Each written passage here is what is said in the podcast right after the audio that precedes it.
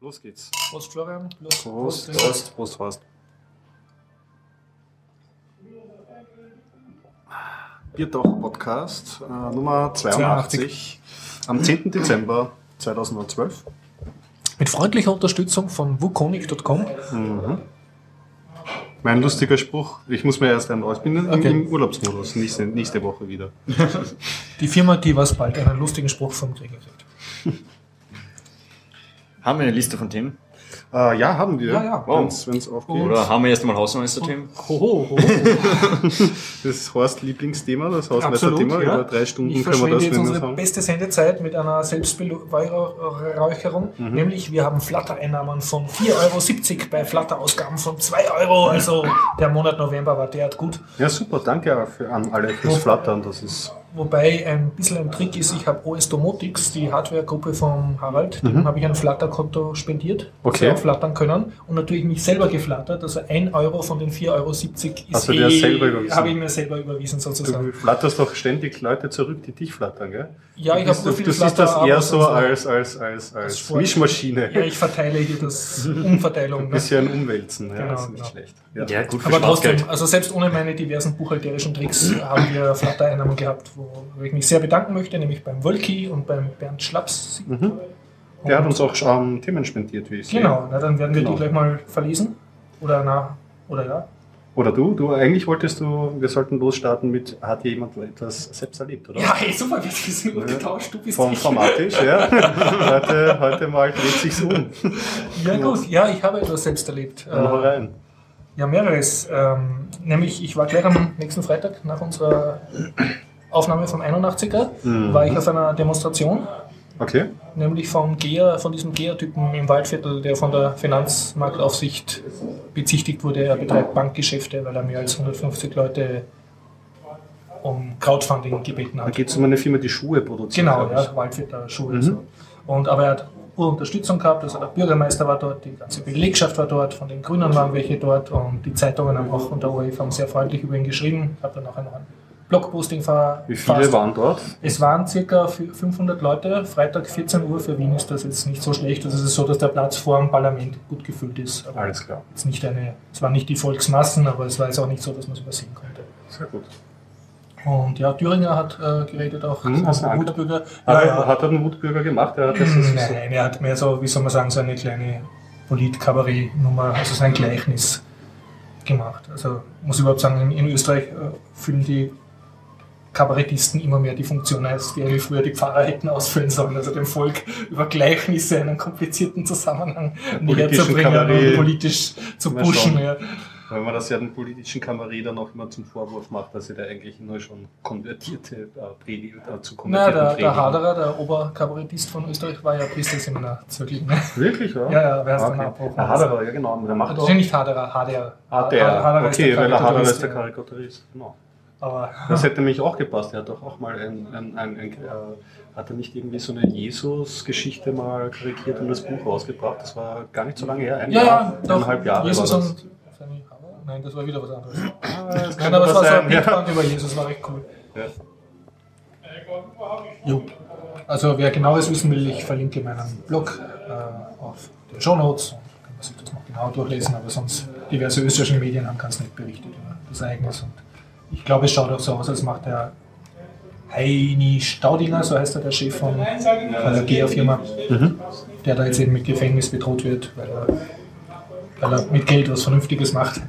Ähm, also es schaut so aus, als dürfte er genug öffentlichen Support kriegen. Blog darüber eigentlich, weißt du das? Hast du irgendeine Ja, ja es, es gibt, äh, GEA hat so eine Zeitung und der, der die Zeitung macht, hat, äh, hat auch gesprochen.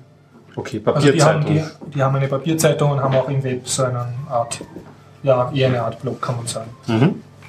Also die sind, die sind auch recht gut aufgestellt, so was Marketing, also Online-Marketing betrifft. Alles klar. Florian, hast du irgendwas erlebt? Du schaust so verträumt. Hm. Na, nicht wirklich. Beziehungsweise habt ihr Oberexotiker schon gehabt? Letztes Mal? Wir haben es hab, kurz äh, Ich habe angerissen. davon berichtet. Ja. Und du warst dort am Samstag? Nein, ich hab's nicht. Du warst dort? Ich hab's auch nur am Donnerstag geschafft. Aber erzähl mal, du warst nämlich recht, recht gut drauf am Donnerstag. Schon, wow. schon leichte Schräglage gehabt. Das waren nur ein paar Cocktails. Die sind Also. aber Ja, also der, der Melmac äh, Cocktailroboter, Das ist ja ganz Was hübsch. war der Ne? Melmac? das war der coole, also der coolste. Das ist der, der mit Touchscreen, wo man sagt, ich will jetzt den Cocktail, klick drauf, kommt's in die Queue, dann fährt der Becher halt rum, kommt Ah, Zeug ja, rein. War so und am Ende mischt er noch durch mit dem, mit dem Strohhalm einmal der Roboter an. Ja. Das war ziemlich nice. Dieses Jahr war ein bisschen verbessert, weil äh, ein bisschen Performance dazu. Am Ende stellt er den Becher ab und fährt gleich zurück, bevor äh, sonst, ich glaube, letztes Jahr hat er noch gewartet, bis man den Becher nimmt, nachher ist er zurückgefahren. Ah, Das geht jetzt ein bisschen schneller dadurch. Und war da, bilde ich mir das nur ein, oder hat er schon zwei Drinks gleichzeitig gemischt? Also während beim einen noch gerührt wurde, ist schon der nächste auf dem Ja. Fließband hin und her gefahren. Sobald der ihn abgestellt hat und rührt, Genau. äh, ist er schon Also zurückgefahren und richtig hat einen so neuen geholt. Serienfertigung, ne? Ja, man muss noch ein bisschen Pipelining machen, dass mehrere gleichzeitig Mhm. nacheinander fahren, aber da müssen wir viel ummachen, glaube ich. Und diesmal auch dabei war der Zwax mit seinem Amulett-Tomaten. Was ist Ah, das ist das. Das ist äh, der Palatschinken-Bot. Genau, der war schon am Chaos Der ist auch Camp extrem, ja, aber der Chaos äh, Communication Camp war ziemlich cool schon, aber jetzt war, ist er anscheinend schon ziemlich perfektioniert. Ähm, weil er kann selbst aus einem Tank den, den Teig nehmen und draufhauen, Man muss das nicht mehr verteilen. selber Ja, er muss den vorher immer selber ungefähr abschätzen, jetzt haut er ihn mal drauf. Ähm, ja, dass er Marmelade oder Nutella draufhaut, das konnte er schon vorher. Und er kann jetzt auch äh, komplett die, wenn sie fertig ist, auch noch ähm, Schupfen? Drehen. Na, schupfen leider nicht. Das wäre auch noch cool, aber er dreht, er rollt sie zusammen. Ach so, Das heißt, es geht eine ein Spachtel drunter mit so einem Drehding und dann rollt sich dadurch die Palatschinke schon ran, wird runtergeschoben auf eine Serviette und Du fertig. brauchst wirklich nur noch die. Serviette halten und warten, bis die warme, gerollte. Ja, und die Leute können auch selber auf den Knopf drücken, der Wow. grün leuchtet, man drückt drauf und es ist alles komplett von alleine. Und viel fehlerfreier als, äh, als letztes Jahr. Gab es noch Probleme letztes Ja, es war hauptsächlich das Problem mit dem, die Teigkonsistenz, wie viel man da nimmt und welche Marmelade man nehmen kann und wie die ganze Konsistenz von Sachen ist, dass nichts verstopft. Und dass sie richtig Haben verteilt. Besser Anscheinend hat es dieses Jahr deutlich besser funktioniert. Es war weniger du- Fehler. Hast du bei einem von diesen Videospielautomaten mitgemacht? Diese Nö. Videospielwand, wo man da so. Ich habe nur zugeschaut.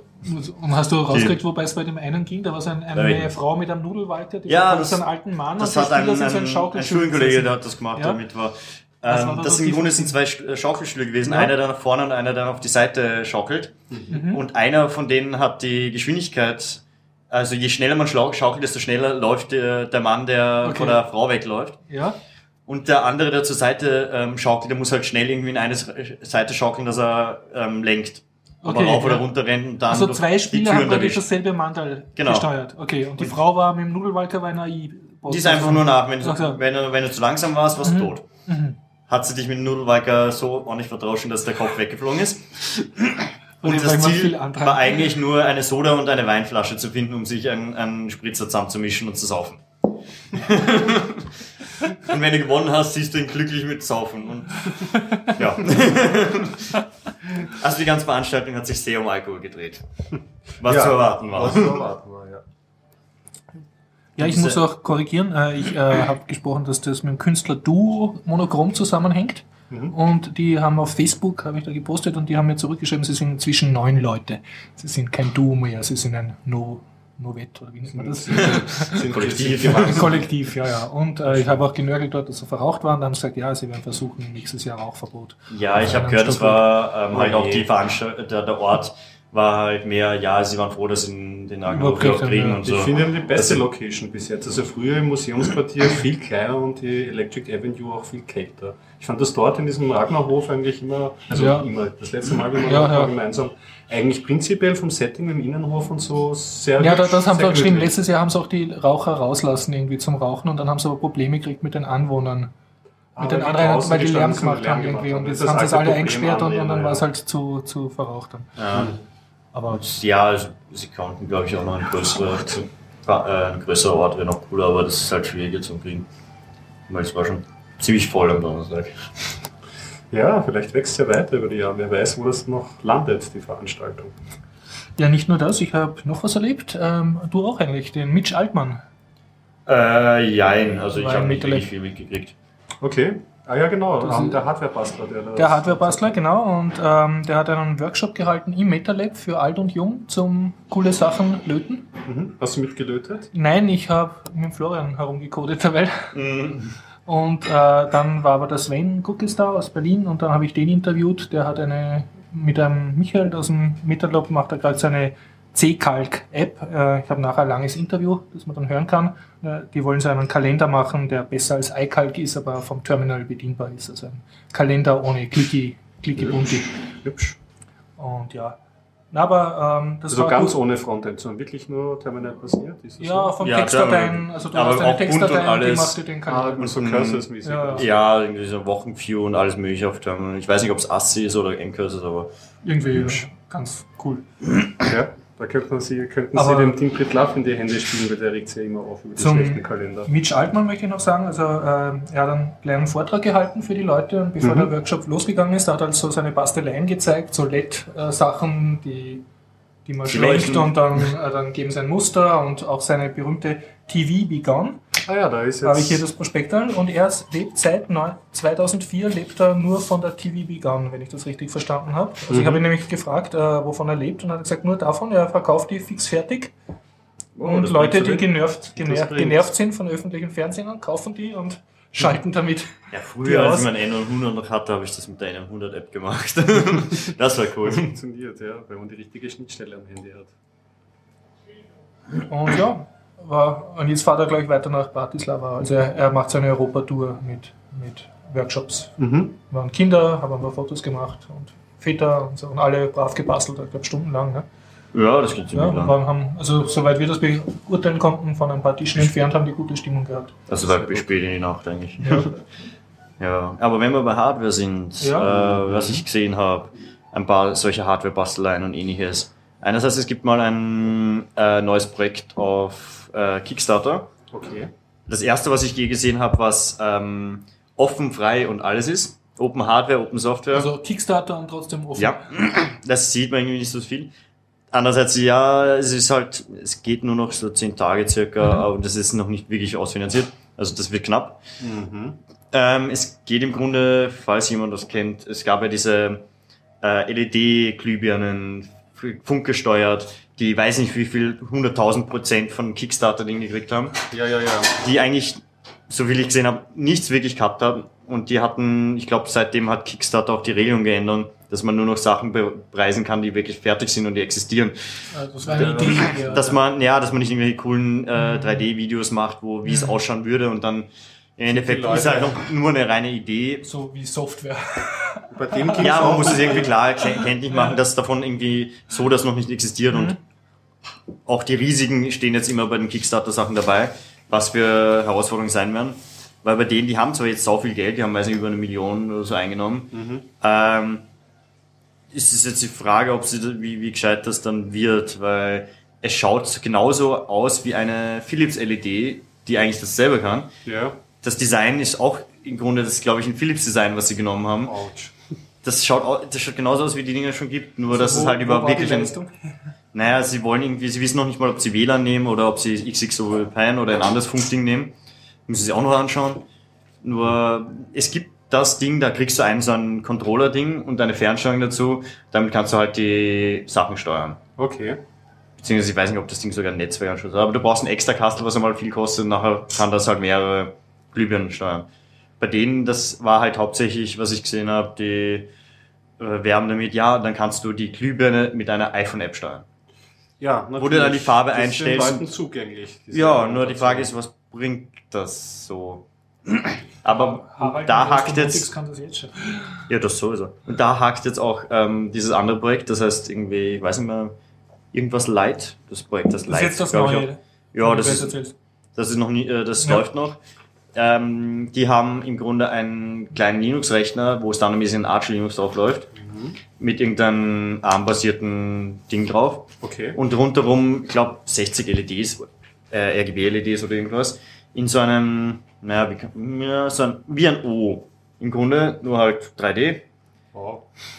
Rundherum äh, bauen sie, dass das im Grunde Farbe rundherum ändern kann, Effekte machen, leuchten.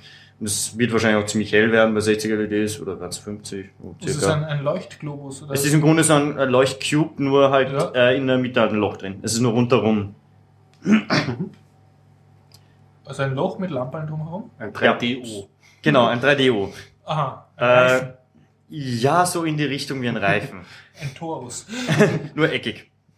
Ah. Abgerundeten Ecken. Ein, ein Rahmen. Mit abgerundeten Ecken, genau, so ein Rahmen. Ja, ich weiß nicht, wie man es am besten beschreiben kann. Man kann einen Link hier reinhauen, das kann man sich dann anschauen. Ja. Okay. Und das Ich leuchtet ist halt. Google Plus eh geboostet, oder? Ja, Und, und und was hat das Loch in der Mitte für Sinn, dass du durchschauen kannst? Oder dass du einen Spiegel reintust? Oder? dass es einfach cooler ausschaut. Das ist cool. Okay. Oder dass du durchschauen kannst oder dass du es einfach mitnehmen kannst. Also es gibt da jetzt du auch kannst eine. eine Katze dressieren, dass sie durchhupft. Wenn es durchpasst. du Ich weiß nicht, wie groß Kleine Katzen ist. passen da wahrscheinlich durch, ja.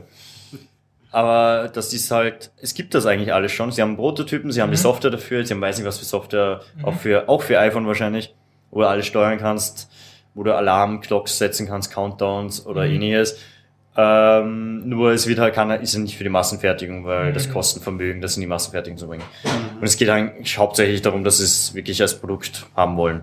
Aber es ist eigentlich das spannendere Projekt, weil offen, das heißt, du wirst das wahrscheinlich äh, offen ansprechen können und dich damit dann aufhören. Es ist im Grunde ein, ein Wi-Fi, es ist ein normales äh, Wi-Fi, Perfekt. Das ist auch über einen USB-Anschluss, du kannst das Modul auswechseln, wenn du willst. Mhm. Das heißt, du machst es auf, hast den äh, Six-Lobe-Pen-Stick rein, Ui. Du steuerst über anders an, du hast ein Arch-News drauf, kannst ein anderes System drauf haben, wenn du willst. Ja, so macht es nämlich dann wirklich Sinn. Also, Ja, das so der Harald, wenn der so System- ein Harald so ein System hat, würde er wahrscheinlich einen Stick oder irgendwas reinbauen und hat sogar das in seiner, äh, so, äh, seiner Steuerung sofort drin. Sehr cool. Und das gibt's jetzt auch mit Batterie.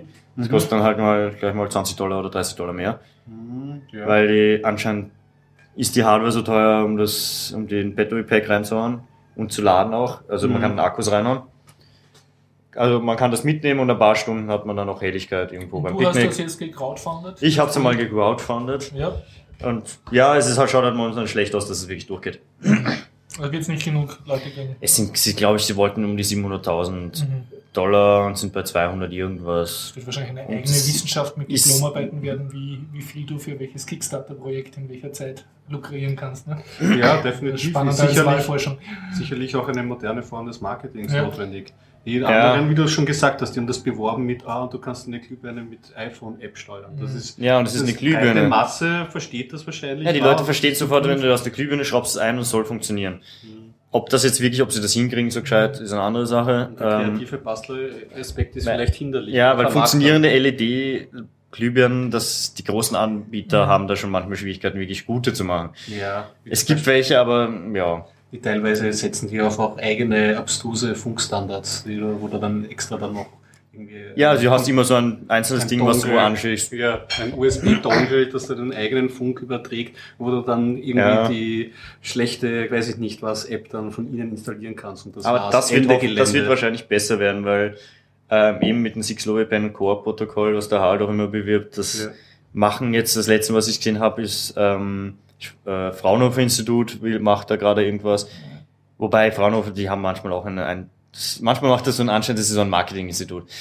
Weil die, da kommen irgendwelche Schlagzeilen, was das, was die machen, und da denke ich mir, ja, das sind die Sachen, die eigentlich die ganzen Bastler schon seit Jahren machen. Weltrettung morgen.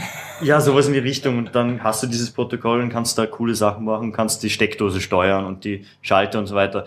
Im Grunde forschen die genau an dem Ding, was, die, was der Harald schon baut. Mhm. Das war mit einem, ja, Fraunhofer Institut hat auch schon mal coolere Sachen gemacht.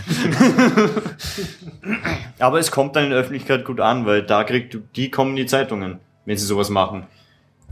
Ob, dass sie das nicht alles äh, erforscht haben und die eigentlich nur jetzt was drauf bauen, ja. Ja, brauchen wahrscheinlich einen neuen Hit nach MP3 oder so. Weil ich glaube, die, die IETF, die das Protokoll und so macht, da ist, wer ist dabei? Die Firmen vergessen. Eine von denen ist irgendeine Uni in Deutschland sogar. Mhm. Ich habe vergessen welche. Aber Die das ausspezifiziert haben. ja, Also die, die auch mit spezifizieren, das sind nur zwei, drei, also zwei, drei Firmen, also eine Uni, zwei Firmen und eine Privat, also irgendeine Person oder so. Sagst du nochmal den Projektnamen für die, die jetzt mit crowdfunden wollen? Äh, Light, aber ich weiß nicht mal, wie der Dings Leider der User ist. Okay. Ja, wenn man das findet, das könnt ihr okay. finden, ja. Wird möglicherweise richtig verlinkt in den Show Notes. Mhm. Ja, und was ein anderes Kickstarter-Projekt war, was auch mit Licht zu tun hat und eigentlich schon fertig ist, es gab ja diese äh, Revolite. Die haben eine Firma gegründet in Amerika. Das ist im Grunde ähm, so wie der, der Mitch vorgestellt hat, wenn man es bewegt, dann Ja. macht irgendwelche Muster.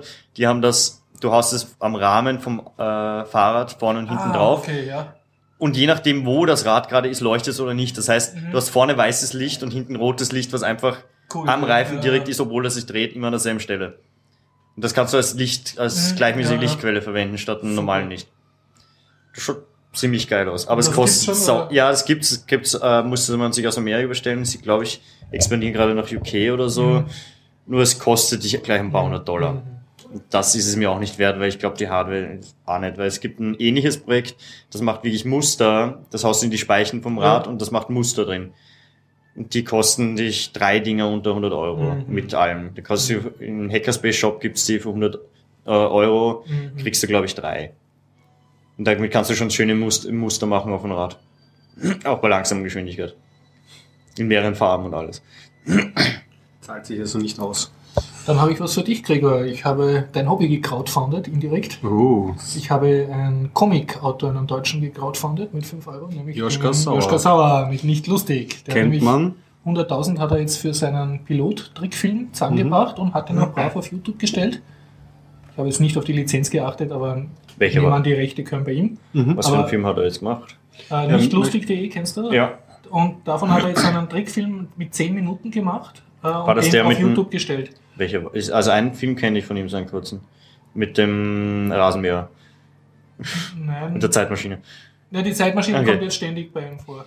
Also Okay. Ständig Dinosaurier. Also es sind alle Ja. drin, die man mag. Der Pudel des Todes, Familie Lemming und so. Also sein ganzer Humor. Achso, die sind alle in, im Film jetzt. sind alle Ah, im sind Film neue drin und ich glaube, er ja. möchte einfach eine, eine echte Fernseh Fernsehserie haben, die, die regelmäßig gestrahlt und auch gekauft wird. Sehr cool. Und das Oh. muss er jetzt halt den Pilot machen und jetzt äh, sucht er über, auch über YouTube, äh, äh, will er jetzt die nächsten 100.000 haben, um eben den Film weiter zu vergrößern. Und Die Staffel machen. und so, der Podcast haben eine ganze Folge ihm Ja. gewidmet und da war er im Interview, da kann man sich das anhören, wie das genau läuft mit der Ja, wenn Finanzierung. er und Glück so. hat, finden vielleicht irgendein Fernsehsender. Ja, Ich Das kann mir nicht Rechte. vorstellen, dass das dann nicht gefunden wird, weil wie viele, wie viele coole Typen gibt es, die in Deutschland wirklich guten Stimmt, bei Comics. äh, Comics machen, einer guten Qualität. vor allem, er war ja- er war ist. ja schon auch im oft Fernsehen vor ewigen wird, was auch gut ist, ist ähm, Ahoy Poloi. Kennst du das? Nein? Das ist, musst du mal, musst du mal gut Verlinkst anschauen. auf den Show Ja, ich werde es verlinken. Ist auch ein Tipp. Ist ein Und- Webcomic, oder? Ist auch ein Webcomic. Und was auch, also was vielleicht auch ein bisschen andere, in eine andere Richtung geht, aber auch gut ist, ist Das Leben ist kein Ponyhof. Ist von einer Berliner. Das heißt, Ah, das habe ich auch in letzter Zeit der- immer wieder irgendwo ist die, verlinkt. die gehabt. Was du das auf da immer verlinkt? ich habe noch nicht verlinkt, aber äh, das kann man sich Ja, anschauen. Musst du mehr sharen, Gregor, musst du mehr sharen. Ja, Also auf Caring. Twitter, glaube ich, der das geshared hat immer. Ja. Na, aber ich meine, was, was kennt ihr für deutschsprachige Comics, die im Fernsehen laufen, außer die Mainzelmännchen im ZDF? Jetzt äh, Prinzipiell, ad hoc. Ja, wirklich, das schaut ja. ich meine, das Ja. müsste doch am Markt sein. Was ne? war das kleine Arschloch gab's? Genau. Solche Ja, Sachen. Hat's noch Ja, zum oder Vormittagsprogramm die- gebracht. Ne? Ja. Na, das wird so. Werner-Filme. gab's Werner, ja. Ja, das war eine Bar. Schön. Ja. Ja. Ich glaube, da ist, ist Ich glaube, es könnte. Eine halbe Stunde, ja, genau. Also auf so wie die- Ich hätte nichts dagegen beim U-Bahn-Fernsehen, da aber nicht erwarte auf die U-Bahn, da gescheiter mal nicht Kein lustig Problem, wenn es noch mehr wird. Ja. Ja, ja aber das, was man hat ja gesehen, äh, was zum Beispiel der, der Dealword-Macher hat ja auch äh, zwei Staffeln geschafft als Comicserie. Ja, aber das Ja. ist dann nicht mehr weitergegangen, oder? Na, das war um neun, also 99, 2000 hat er Ja. zwei Staffeln gemacht. Das sind, weiß nicht, 30 Folgen oder irgendwas und das war's. Also, Ja. da gab's leider nichts mehr. Aber er hat noch Komisch. immer seit, weiß nicht wie viel, seit Jahrzehnten jeden Tag einen Comic. Ja, das, das schon. Ja. Ich meine, er lebt ja auch davon, er kriegt von den Zeitungen auch Zahlt, dass er das macht.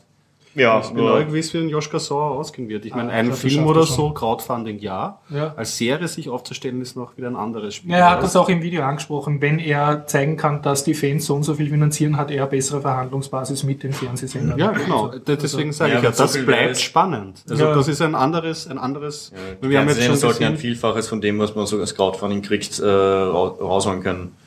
Allein was so eine Show kostet. Ne? Aber die Lizenz für eine Show, diese Mhm. Nur über einen Daumen drücken auf jeden Fall. Richard Stallman hat sich wieder geäußert. Wir kommen zum Ubuntu? Thema Meldungen. Ja. Ja, glaube ich schon, oder hast du noch? Ähm, Hat jemand von euch noch was selbst? Na, mir wird jetzt nichts einfallen. das- Nope. Du? hm? Hm. Nein, äh, dazu gerade nicht. Der- Deswegen, ähm, Richard Ja. Stallman ähm, kritisiert Ubuntu als Bitteschön. Spyware. Ja. Ist eh die alte Geschichte, die wir schon mehrmals gebracht haben. Äh, da geht es um die Kritik, dass das Dashboard äh, Daten an Amazon an, an, an schickt und es auch aufgedeckt wurde, dass das äh, nicht anonymisiert ist und nicht nur über ihre Server geht.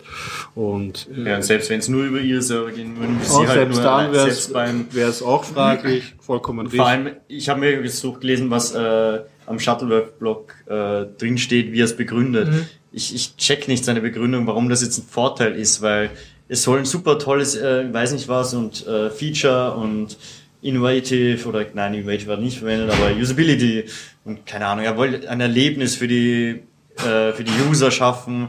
Aber wie, inwiefern ist es ein Erlebnis, wenn du nach Terminals suchst, dass dir dann der Film Terminal oder so angezeigt wird, es den du kaufen kannst? Ja, ja, also das haben wir eh schon hinreichend besprochen, ja. wie Bartsch hat sie das Und du kannst eine Tastenkombination nehmen, dass du nur wirklich lokal suchst. Haben sie dann als Lösung gemacht, aber ja. Andererseits eine Tastenkombination, dass du nur Amazon suchst, wäre gescheiter gewesen. Ist keine erfreuliche Geschichte. Alles in allem hat Ubuntu äh, sicherlich geschadet, zumindest in der Netzrezeption. Äh, ja, aber anscheinend Und ist es ihnen eh schon ziemlich egal inzwischen, weil ihr Ruf ist in, in der Community sowieso schon unter aller Sau gewesen vorher dass sie ihr eigenes Ding machen? Ja und nein. Andererseits, sie tragen ja halt noch jetzt die große Verantwortung, noch die größte Desktop-Distro am Start zu sein. Nachdem Red Hat jetzt eher für die Firmen genommen wird, ja, das die Fedo Fedora eher das Bleeding Edge-Format ist, OpenSUSE leider von Novell weiterverkauft wurde und ein bisschen weggebrochen ist, zumindest in der öffentlichen Wahrnehmung. Ich habe heute so gehört, der angeblich ja. OpenSUSE ziemlich gut sein soll gerade momentan. Ja, ja, hat er ja. geschwärmt davon. Ja. Aber ja, es ist halt die Sache, aber andererseits, es gibt halt Linux Mint auch noch. Das ist halt auf Ubuntu aufbauen, nur die haben Linux auch eine Debian-Version und die würden das weiterführen, wenn Ubuntu wegbrechen Ich würde die neue Version ausprobieren, vielleicht hat sich da was geändert. Ich habe es ja vor zwei Monaten installiert und ja. Sie fragen Mate und, und Cinnamon ist halt ein, Mate ist mehr ziemlich buggy, habe ich gehört. Also zur Erklärung, die ähm, setzen auf, ähm, auf zwei alternative Desktop-Systeme, die äh, sozusagen die GNOME Shell forken und eher so ein konventionelles Desktop-Erlebnis bieten. Und das Cinnamon, das, da gebe ich mehr Chancen, das ist wirklich recht hübsch und das setzt auch auf die GNOME 3 Technologien auf und so und bietet ja eher so ein klassisches Desktop-Feeling. Und das Mate, das Mate ja. verstehe ich nicht, das finde ich Aber seltsam. was für, es ist ja eigentlich der, der Fallback-Modus ist glaube ich in 3.6 weg. Oder wollten nur weg. Bei der GNOME Shell? Ja. Fällt es jetzt weg, oder? Der fällt jetzt weg, aber es gibt die Diskussion. Es soll im, im 3.8 ähm, ja. ist momentan die, die die Überlegung, dass du ein, eben so ein Cinnamon-like äh, Ding hast, dass du mehrere ähm, Plugins, ähm, die eh schon existieren, nimmst und das Ganze da umdesignt wird. Ja. Die machen das ja auf die Weise, wie ich mir gewünscht hätte, dass es das Mint-Projekt und das Cinnamon-Projekt machen, nämlich in Form von Erweiterungen für die Gnome Shell als ja, Extension. Es gibt ja diese ganzen Erweiterungen schon, die das alles machen, diese Fibbery oder wie das nennt. Was jetzt in der Diskussion eben ist, dass sie es offiziell ins offizielle Gnome aufnehmen, was dann einen Vorteil hat, wenn ein neues Gnome rauskommt, dass da diese Extensions gleich mitgezogen werden. Das heißt, du kannst, hast einen fließenden Übergang auf die neue Version und hast dann trotzdem noch einen funktionierenden Desktop. Das wäre halt ja, eh gut. Aber auch witzig, dass der Gnome da wieder so, weiß nicht, zurückrudern möchte ich es jetzt nicht nennen, aber dass sie durchaus auch das Problem jetzt äh, anscheinend zur Kenntnis nehmen und da was unternehmen. Ja, also das macht der Ubuntu mit Unity nicht wirklich. Das stimmt, ja. Die haben, die haben, die haben ihren eigenen Kurs und fertig. Ja. Andererseits, ich mag die Linsen. Ich gebe es ehrlich zu. Also ich mag auch äh, ihr, ihr, also ihr Handling, wie die Taskleiste auf der Seite gemacht wird und Hin- und Herziehen. Es ist alles im allem kein schlechtes äh, Benutzererlebnis. Ich habe heute darüber geflucht. Ja. Weil das auch einfach unlogisch Du hast die Alt-Taste gedrückt, ja? Nein, ich habe die, die rechte Alt-Taste gedrückt, weil die eigentlich äh, Third Level sein sollte. Mhm. Es funktioniert einfach nicht. Das ist irgendeine Tastenkombination, die Unity sich schnappt. Super. Ja. Ich habe keine Umlaute zusammengebracht auf meiner Tastatur. ich habe ich hab den Hammer-Anwendungsfall beim Audacity, dass man Alt-Taste drückt und dann hat man die Suche der einzelnen Menüoptionen und wenn ich jetzt ein Fehler ja, mache für den Podcast, dann mache ich ein und dann mhm. kriege ich Return und es ist wie eine Autocompletion, wie eine Art intelligente Bash für, für, für solche Editoren. Ja, das sind solche Sachen. Aber es ist halt wieder, ja, ihr so ähm, Ubuntu-spezifisch, sonst gibt's nichts. Mhm. Die Diskussion hatte ich ihm heute auch mit dem, der auch gemeint hat, dass er OpenSUSE momentan hat. Ähm, Ubuntu, was war das Wort? Ubuntuisen? Ja, Ubuntuisen. Ubuntuisen, ja, weil sie angefangen haben, so Sachen wie, wie Glib, irgendwelche Sachen nach außen äh, aufzumachen, dass die Leute alle gegen das linken das heißt, die, kann, die haben Software geschrieben auf ihrem Ubuntu-System, die auf keinem anderen System funktioniert hat. Mhm. Und damit ist es unbrauchbar. Warum ja, sie machen irgendwelche Features rein, die dann nirgends mehr funktionieren. Ja, Die es- haben ja abgeschottetes System. Sie, Also abgeschottet ist jetzt ein starkes Wort. Ja, Naja, es gibt ja gewisse Apps, Software die nicht kompatibel sind. Ja, es ja, gibt so Komponenten. ziemlich alles, was du dort Aber- entwickelst, wenn die Leute nicht darauf achten, weil sie meinen, oh, das funktioniert, machen wir das so, funktioniert es nirgends anders. Ja, naja. Es gibt schon die Repositories und so. Es, es, es ist, du Nein, hast aber schon, du kannst die Repositories von Ubuntu nirgends anders einspielen. Es Du gibt kannst die schon, Software, die du für Ubuntu schreibst, nicht einmal woanders kompilieren. mit ein bisschen Augen zu und so geht das schon. Nein. Also ich habe das, ich habe, ich habe diverse Repositories dann schon Ja, es geht schon, aber wenn die, wenn die Leute nicht darauf achten und dann irgendwelche Sachen verwenden, die Aber das hast du ja sind. immer so. Du bei Nein, RPM ist es hast die, du nicht. ist zum Beispiel die Hölle bei RPM Findcom. Ich hab Das ist wurscht. gemacht. Es geht nicht um die Pakete, es geht um die Software. Du Das kannst nicht die den Source Code nehmen und kompilieren. Wenn das nicht geht, auf hast du ein Problem. Auf was, auf was linken die dann, sie das nicht können? Wenn du die, die haben eine andere Chilip-Version gebaut. Aha, naja. Ja, ohne Chilip wirst du wohl keine Software kompilieren können. Das ist ein grundlegendes Kompilierungsproblem. Ja, wenn sie, sie bieten den, den äh, Entwicklern ähm, Möglichkeiten, die nicht vorgesehen sind von dem, von der Library. Ich werde das recherchieren. Also ich Das kenne mich da nicht aus, aber ich glaub's dir jetzt mal in der Form nicht. Na, Ja. es, gibt, es gibt keine einzige, es gibt auch kein anderes System. Sie haben Unity, wollte OpenSUSE mal Aber sie haben ja den Source Code von. Chilip müssen sie ja trotzdem offenlegen. Also da kannst du die Chilip von Ubuntu Ja, du kannst aber nicht die Chilip von Ubuntu in ein anderes System einspielen. Das Oder- funktioniert nicht. Du kannst, dann hast du wieder Ubuntu im Endeffekt. Dann müsstest du das ganze Grundsystem ändern. Also liebe Hörer, wenn es Ihnen jetzt so gegangen ist, dass Sie vor lauter Fremdwörtern, Denglisch und Fachbegriffen sehr wenig verstanden haben, was Sie hier gehört haben, waren zwei Nerds, die miteinander über ihre Gefühle geredet haben. Nerds haben Gefühle und sie können sie auch äußern vor gebildetem Fachpublikum. Ja. Und ja, ähm, das wurde jetzt nicht gelöst, aber der eine hat seine Zuneigung zu Ubuntu und der andere seine Abneigung ausgesprochen. Und sie, Ja.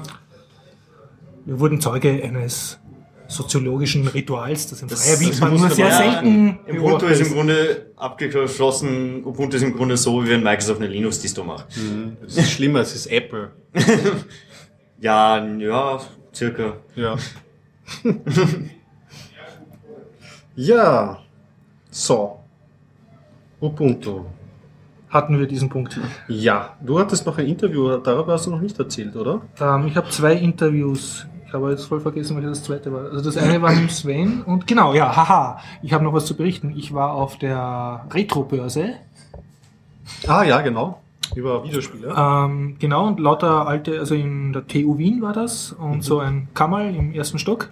Voll mit so Kammerl. internationalen, aus München angereisten Retro-Game ähm, Händlern. Mhm. Seltsamerweise habe ich Subotron nicht gesehen, wie ich dort war. Entweder waren es gerade am Klo Ja. oder haben diesmal keinen Standort gehabt. Mhm. Also Subotron ist der Wiener Retro-Händler, der große. War kein Platz mehr. Irgendwas, keine Ahnung. Und ähm, ja, war sehr gut besucht, waren sehr viele Nerds dort und haben begeistert so aus den alten, geschnüffelt an so alten Konsolen aus den 80er Jahren und so ah, und Kindheitserinnerungen und Ja. es gibt mehrere Zeitschriften äh, fotografiert, es gibt eigentlich Retro-Gaming, Hochglanzmagazin und so. Also es gibt eine eigene Nerd-Subkultur für Sehr cool. Und ähm, es waren die Typen, die ich schon letztes Jahr dort kennengelernt habe, äh, vom T49 äh, Club. Die machen Texas Instrument, T49 heißt der, glaube ich. So ein, Also so ein alter, ähm, alter 16-Bit-Computer ist das, glaube ich. Okay. Die waren dort und haben so ein, ein, ein Videospiel auf dem gezeigt, aber da war so viel andere, habe ich mit denen nicht reden können. Und dann habe ich stattdessen ein Interview geführt mit äh, Typen, die bauen den Atari ST nach. Ah. Und zwar als Open, sowohl als komplettes Open Source, Open Hardware Projekt, als auch eins, wo sie ja das TOS, das ist das Betriebssystem oder das BIOS, soweit ich das kapiert habe, nehmen. Und da haben sie ein paar Lizenzen, dürfen es aber nicht open sourcen. Aber sie bauen das nach und im Interview kommt dann raus, wo, für wen sie das machen und warum und welche Chips sie da verwenden. Und also, das ist so wie praktisch Computerarchäologie, die sagen, ach ja, wir, das war, so das- coole Hardware, wir wollen, zu dass der das Zeit läuft. nicht noch eigentlich äh, die Anleitung dazu, also wirklich ähm, Baupläne dazugekriegt für die Rechner? Teilweise schon. Weil Also, in ganz alten Sachen hast du es ja immer dazugekriegt. Früher, ganz ja. früher. Ja. einem C128 wo man War noch ein Schaltplan. Schaltplane Ja. ausklappen kann. Ja, groß. Ich weiß noch, in den Zeitschriften waren noch immer äh, so Schaltpläne zum Ausklappen. Mhm. War das ähm, beim SD nicht mehr? Da bin ich jetzt überfragt, aber Oder was, tunen sie ihn noch? was mir der Typ gesagt hat, sie haben relativ viel von SD auch gekriegt. Okay, es ist halt auch die Frage, du, du musst sowieso andere Chips verwenden, weil du kriegst die Sachen Genau, die, die gibt's nicht, aber es gibt, das erzählt er, es gibt so einen ähm, äh, Chip, der jetzt in Waschmaschinen und industriell einfach eingebaut wird, der verwandt ist mit dem Chip, den sie damals gebaut hat. Und der wird jetzt noch produziert. Und dieses Projekt nimmt halt diesen Das heißt, du spielst dann Spiele auf deiner Waschmaschine. auf deinem Waschmaschine. Ja. Einfach Interview anhören, es wird hinten dran gehängt vom lieben Gregor. Ist recht lang, weil ich mehrmals nachgefragt habe und was verwechselt habe, aber sehr interessantes Projekt. Und es gibt sogar eine andere Gruppe, mit der hat aber nichts zu tun gehabt, die versuchen den Amiga nachzubauen. Ah. Also Retro. Retro-Hardware ist im Kommen. Retro. Ja, ich habe meine Retro-Hardware noch rumstehen, die wollte ich eigentlich auf die Retro-Börse geben, aber da war die Chance, dass es losfährt, nicht so hoch. Es ist zwar ein Atari, aber es ist ein TT 030. Und das, Das, ist war weniger das, als ein ST, oder? das war da, na, das war die Arbeitsvariante. Das Mhm. ist ein Arbeitsgerät und kein Spieleding. Ja, Atari hat auch Arbeitsgeräte gebaut. Also wenig, aber genau so Mhm. einen habe ich. Noch. Es gab ja auch die Geschichte, dass da niemand. Also wenn ihn will. Beim Florian. melde sich. Es gab ja früher auch die Geschichte, glaube ich, was es äh, 70er, 80er, 80er Jahre müssen das gewesen, früher, ähm, dass der Apple II nachgebaut gebaut worden ist im Osten und dort produktiv eingesetzt worden und Ah. hat dort Bravets 8 geheißen. das war eine der Das muss verlinken. Ja, ja, da gibt's auch eine eigene Doku drüber. Ja, die Halbkombination geht es um diesen Bravets 8 und ähm, der wurde, also weil sie die Schaltpläne mitgeliefert haben, konnte der so gut nachgebaut werden und der war wirklich dann auch ähm, softwarekompatibel. Also da konnte Cool. dann Apple II Software drauf au- Ja. ausführen. Ja, das ist ganz, ganz lustige Geschichte. Schöne Bilder auch. Also ein, ein Wikipedia-Artikel lohnt sich allein schon optisch. Machen wir ein bisschen Lifestyle. Gregor, wie sehr hast du dich seit Freitag bewegt? Also warst du einmal an der Sehr frischen viel. Luft oder warst du wirklich am Immer Sofa? nur, ich laufe, ich laufe nur Marathon. Die ganze Zeit, die ganze Zeit, die Du ganze fließt Zeit. oder Neid, weil ich, Ich habe hab aus die- zuverlässiger Quelle erfahren, dass du jetzt am Sofa vegetierst. der, das, äh, das sind alles Fehlinformationen. Das muss, Okay, das muss, muss nicht. falsch Okay, gehört okay. haben. Abgesehen davon, wenn du schon von Lifestyle redest, ich, ich schaue zum zweiten Mal äh, Sopranos.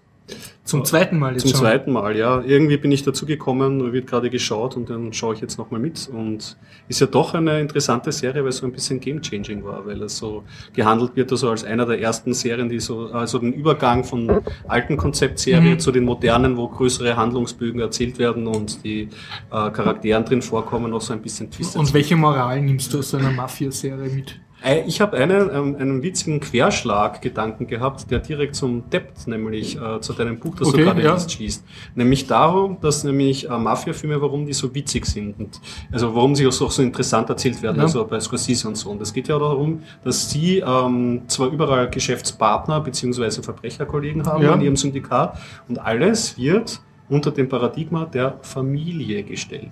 Und das macht das Ganze eigentlich ganz interessant, weil einerseits geht's immer so, ich mache dir eine Gefälligkeit. Ja, sie- also sie handeln ohne. Geld, ja. Eigentlich schon, so Ja, wie ja, die also Familie ist. Nur das System. Interessante bei, bei, bei mafiösen äh, Mhm. Syndikaten ist, dass sie halt nicht verwandt sind und sich oft nicht so gut kennen, Ja. aber vielleicht schon oder nur oberflächlich und es dann auch hin zu Missverständnis der Wertigkeiten kommt. Mhm. Und deswegen bauen oft diese Mafia-Filme darauf aus, dass diese Syndikate dann irgendwann daran zerbrechen, dass da irgendwie Unstimmigkeiten im Geld sind und dass sie dann auseinanderbrechen. Da habe ich mir gedacht, das ist eigentlich witzig, weil wir das Gibt's die ja letzten auch- Folgen besprochen haben. Gibt's auch so bei den Mafia, wenn man so Mafia-Bücher liest, haben so die Clans so diverse Aufnahmerituale. Also manchmal geht das, das Genau, relativ leicht, wenn adoptieren können und manchmal muss da da zwei Generationen verheiratet sein, bevor überhaupt drüber nachgedacht wird. Ja. So viel zum Lifestyle.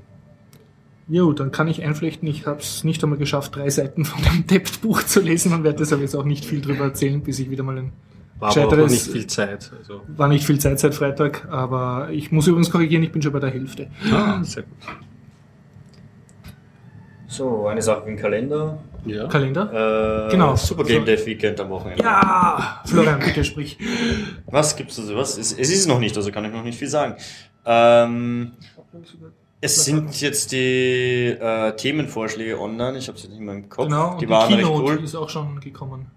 Echt? Ja, Habe ich noch nicht gesehen. ähm, ja, im Grunde geht's wie jedes Jahr im Ende des Jahres darum, sich ein Wochenende mal zusammenzusetzen, Leute zu finden und gleichzeitig von Freitag bis Sonntag Ein Computerspiel Spiel oder irgendein Spiel. Muss nicht mal ein Computerspiel sein, sondern ein Spiel zu. Apropos, Machen. du hast nichts zu tun, du bist im MetaLab.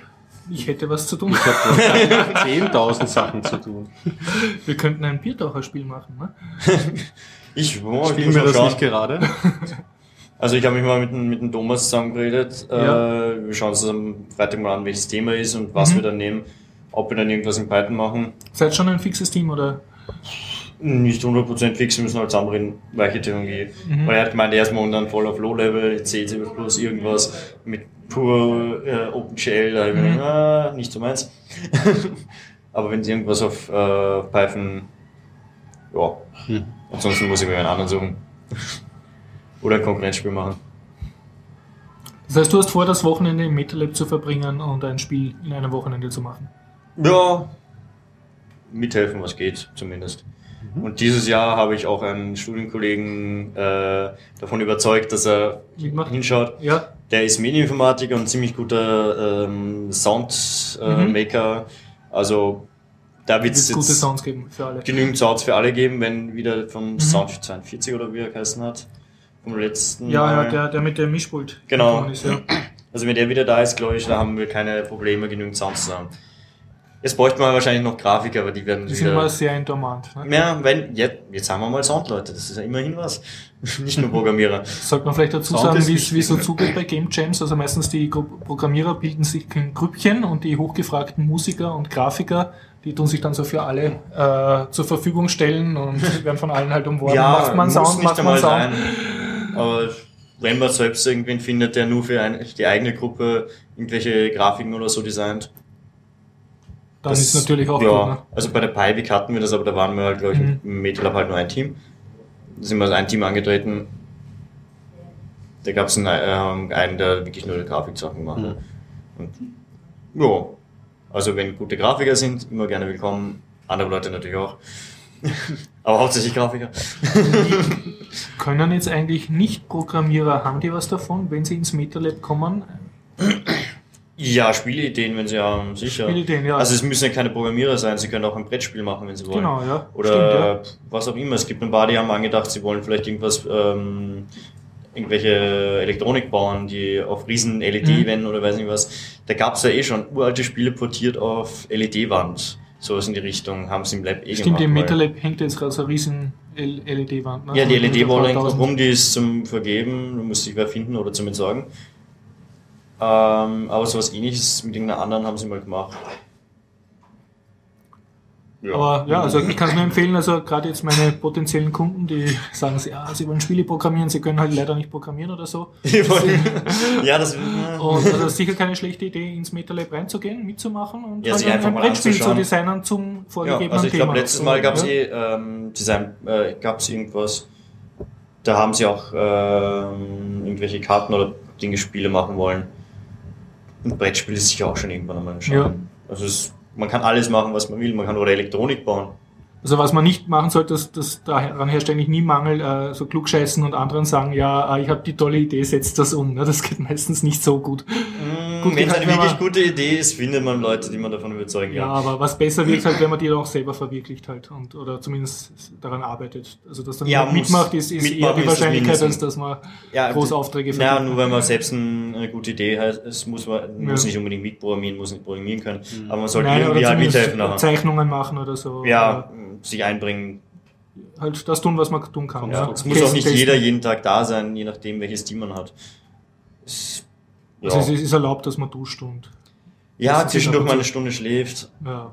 es nicht üblich, aber ist akzeptiert. Ne? Ja, es kann vorkommen, dass man am Notebook einschläft einmal, dann wird man nach einer Stunde aufgeweckt und muss wieder passen.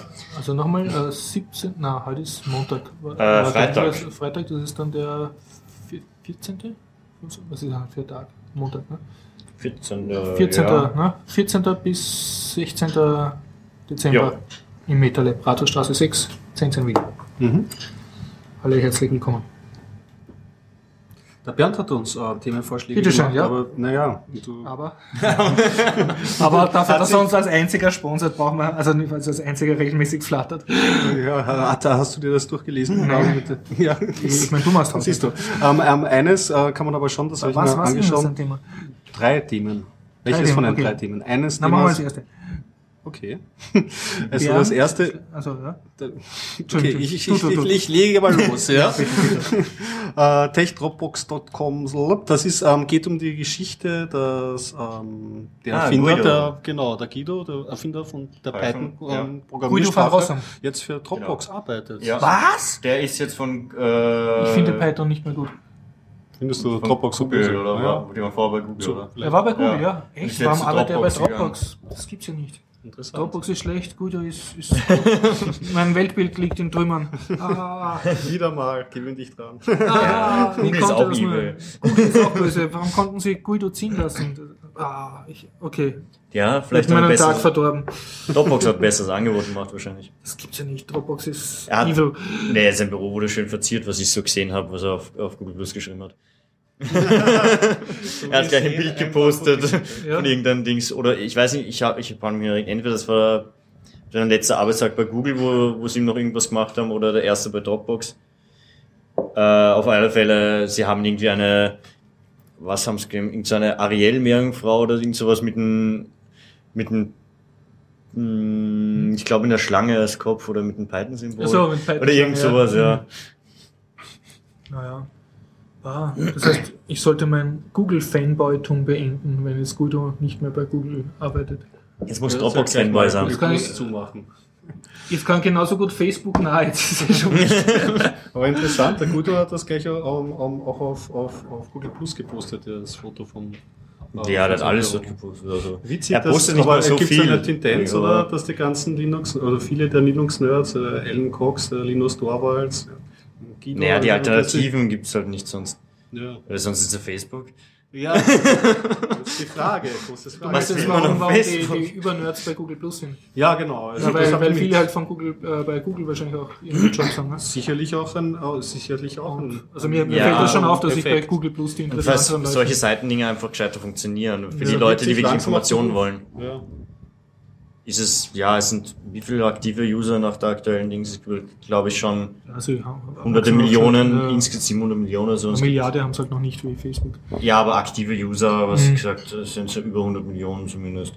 Ja, witzig. Es wird nämlich auch so in den, in, den, in, den, in den Blogs irgendwie jetzt so Bericht erstattet, dass eben Google Plus so einen technischen Aspekt drinnen hat, dass sehr viele technische. Andererseits, Also, wenn du dir anschaust, was so hot ist, ich glaube, vor ein paar Tagen war einmal Linux Platz 1. Mhm. Da war ein- wahrscheinlich ein, ein Kernel-Release. ähm, ansonsten sind da teilweise aber auch Sachen wie Justin Bieber drin. Ja. Okay. Oder Lady Gaga oder ähm, das Einzige, was war sonst ist, was cool war, wo der, wo der Gangnam Style der Psy plötzlich oben war. Was sind das jetzt Britney Trending, Spears eins unter, unter Trending Psy. Topics bei, bei Google Plus oder bei Twitter? Genau. Bei Google Plus, okay. Ja. Apropos Google Plus, ähm, es gibt seit vorgestern Google Plus Groups, ja, das hast was man hämisch oder? dazu sagen muss, was es bei ja, Communities, Ja, ja, Entschuldigung, was es ja bei Facebook schon sehr lange gibt. Und äh, auch der Biertaucher Podcast hat natürlich eine Group jetzt. Und, ja. Mhm. Also der große Unterschied Ja. ist, bei Group darf jeder posten, jeder dahergelaufene, außer es ist eine private Group, eine Invent-Only oder so. Und bei den, was es bisher gegeben hat, bei den Pages, also bei den Firmenseiten, da darf eigentlich nur die Firma oder die Admins, also wir hier am Tisch, posten und das Volk darf nur die Postings kommentieren. Und bei den Communities, also die, was die Groups sind, äh, dürfen die halt auch selber was posten, was wir dann kommentieren dürfen. Okay, das wird auf jeden Fall spannend. Ja, Ja, ich bin das er- die erste Community, wo ich äh, da reingegangen bin, war Internet. Das Internet. Die Community von dem Internet. Schon nur noch, Das klingt so nach IT-Crowd. ja, es, also es ist alles, was so gepostet ist, schon Ja. dann alles irgendwelche Zitate, so wie Boris Becker oder wer, also bin ich schon drin, das ging ja auch schnell. und eigentlich nur solche, solche blödsinnigen. Sachen. Und wo sind Ja. die Katzenbilder? Ich habe dann noch Ah. irgendwie äh, das, das äh, T-Code-Video, so This is the Ja. Internet dazu gepostet. Sehr gut. Jo. Was, was mich interessieren würde, es gibt ja auch Google Groups, das sind die Mailinglisten, Mhm. und die haben auch gar nicht so schlechte Features. Die, da kannst du nämlich so eine Art ähm, Stack Overflow machen. Also du kannst Google Groups so einstellen, dass es als Webseite funktioniert, wo du die eigenen, äh, die einzelnen Fragen und deren Antworten rauf und runter voten kannst. Ah, okay. Also alles über die Mhm. Google Group Oberfläche, die was wieder auch per E-Mail bedienbar ist, im Gegensatz zu den Mhm. ganzen Facebook und Und da kannst du Topics ähm, hoch und runter voten. Das Zumindest die Antworten auf Topics. Also es ist eine spezielle äh, Option. Ich habe es nicht ausprobiert, ist so ein weil ich bisschen Reddit-artig. Ja? Fast, ja, ja. Aber es, ich glaube, sie, sie lassen es einschlafen, sie haben es noch nicht gepusht. Aber interessant wäre, ob jetzt diese Communities in Google Plus dann irgendwie verheiratet werden mit den Google Groups, also das, was ja naheliegen würde. Ja, ne? das dass weiß man bei Google nie, was die miteinander ja, feiern. oder lassen sie es wieder Das einschlafen. Google das Ganze. Docs ist ja, Ja, je nachdem, das welche-. Ja, Das sind halt hauptsächlich, das sind ja die ganzen Projekte, ich weiß nicht wie viel Prozent, die kriegen ja einen Teil ihrer Arbeitszeit, können sie irgendwelche eigenen genau. Projekte kreativ Und da kommen machen. so coole Sachen raus. Ja, und da kommen halt dann mit, ich glaube sogar Gmail war eins von denen, Aber oder? warum lassen sie Guido van Rossum ziehen? Ich meine, das, das gibt's ja nicht. Das, Ja, was soll's. Ja, der Typ hat Python davon, der Typ ist so sympathisch, der Typ ist der Urguru. vielleicht haben sie deswegen jetzt so viele Python-Leute äh, engagiert bei Google. Sie müssen kompensieren, sie haben gewusst, da geht es. Stellen wir halt noch 1000 Python-Programmierer ein, dass es irgendwie wieder kompensiert wird. Quantität. Ja, Quantität Quantität kann man alles Quantität. Ach, na, okay. Ähm, Gut, das war wir jetzt das erste Bernd-Thema. Was haben wir noch? Ähm, das zweite, das, äh, das rennt uns jetzt eigentlich schon zwei Wochen nach. Das Ja. ist die Geschichte über den ähm, Grazer, der einen Tor-Exit-Punkt Ja, hatte. wir warten auf den Johnny, oder? Für einen sinnvollen Kommentar. Eigentlich schon, das sollte man in größerer Runde besprechen. Ich, Florian, du bist nicht würdig, dass wir mit dir Thema besprechen. oh ja, doch, ich habe nicht nicht genau, informiert? naja, ich habe mir den Features und Artikel angeschaut und so Ja. nicht viel mehr. Okay. Eben. Aber es Ich kommt auf jeden Fall ein, häufiger vor. einlesen. In weltweiten Medien wie der BBC steht, dass in Graz die Polizei Tor-Server geradet hat wegen Kinderpornoverdacht und Mhm. der Typ hat dann den Polizisten erklärt, dass was ein Tor-Exit-Node ist und dass er kein Kinderporno-Dealer ist und auch kein Konsument, sondern eben nur diesen Server bereitstellt. Aber Und so viel ich verstanden habe, war es ja angeblich irgendein äh, ein Ring, der in äh, per Hidden Tor Nodes oder so Mhm. einen Hidden Server macht. Das heißt, den kann man eh nicht zurückverfolgen. Es, es war nur einer, irgendwie, es kam auch über diesen Exit Mhm. Raus. Okay, war Das da heißt, es könnte über alles rausgegangen sein. Mhm. Das heißt, es muss nicht einmal einer gewesen sein, der speziell ähm, diesen Exit Node verwendet hat, sondern die haben halt einmal nachgeschaut und Ich denke, die der hat das Message- ausgeliefert, ja, so wie jeder andere Exit Die Node auch Message vom. Gesetzesarm ist klar, du sollst nicht da so unsaubere Sachen machen, was wir Ja, nicht wollen. solange sie die Anonymisierungsnetze nicht verbieten, kann man Mhm. sowas nicht verhindern. Dazu vielleicht nur ein kleiner Aufruf. Mir fehlt immer noch der Martin ein bisschen, äh, aber man sollte Baluch-Blog lesen. Sehr erschreckende, ja, ja, sehr erschreckende Postings. Eins nur, wie ihn ein Staatspolizist belästigt auf einer seiner üblichen also Kundgebungen, die ja genehmigt sind, behördlich versammlungsfrei in Österreich und der halt einfach so zu ihm hingegangen ist und ihn gestört und sich lustig macht über seinen Blog und versucht Personalien aufnehmen. Also so auf wir sind die Stärkeren, so schau, wir, wir beobachten dich, wir Okay. wissen alles über dich, du Arsch. Ne? So, also, also einfach, wer jemals als Schüler zu tun gehabt hat mit Stärkeren, die einen ansteckern, weiß, worum es da geht. Mhm. Und das andere war in Spanien auf einem Kongress immer, und da ging es um Zivilgesellschaft, da waren sogar Richter und Staatsanwälte, weil die konservative Regierung in Spanien jetzt extrem Gesetze verschärft hat gegen Formen des zivilen Widerstands. Also es ist jetzt so, dass wenn du dort friedlich eine Behörde oder ein Amt besetzt oder eine Firma, was ein gängiger Protestausdruck ist, dann wirst du mit Gefängnisstrafen bedroht. Also es wird Ja, massive Kriminalisierung betrieben und Abbau der Bürgerrechte und dann haben sie zugeschaltet von USA auch so ähm, und von anderen Ländern halt ähm, Sprecher von Bürgerrechtsbewegungen und Initiativen. Und die haben gesagt, es ist überall das gleiche Bild. Also es werden massiv die Bürgerrechte äh, eingeschränkt und die Firmen machen sich die Gesetzgebung so, wie sie es wollen. Also die haben die Politiker in der doppelt Hand. problematisch Ja, Hintergrund der Krise. Firmen, die da die Gesetze selber machen.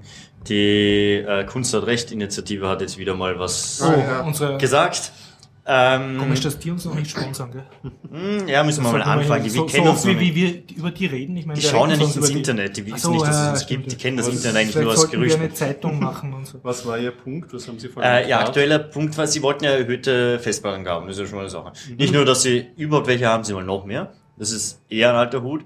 Jetzt wird's aber noch krasser, sie wollen auf die Cloud Abgaben.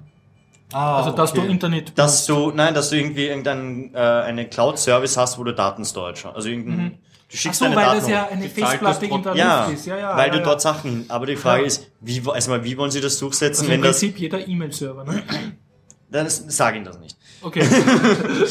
Äh, Wenn du E-Mail benutzt, tust du eigentlich schon in der Cloud arbeiten. es gab ein Gmail-Plugin für Firefox, dass du das äh, FTP-Server verwenden konntest. Mhm. Da hat er alle Daten als Attachment irgendwie gehandelt Ja. in, in Gmail-Account, weil da viel Platz war.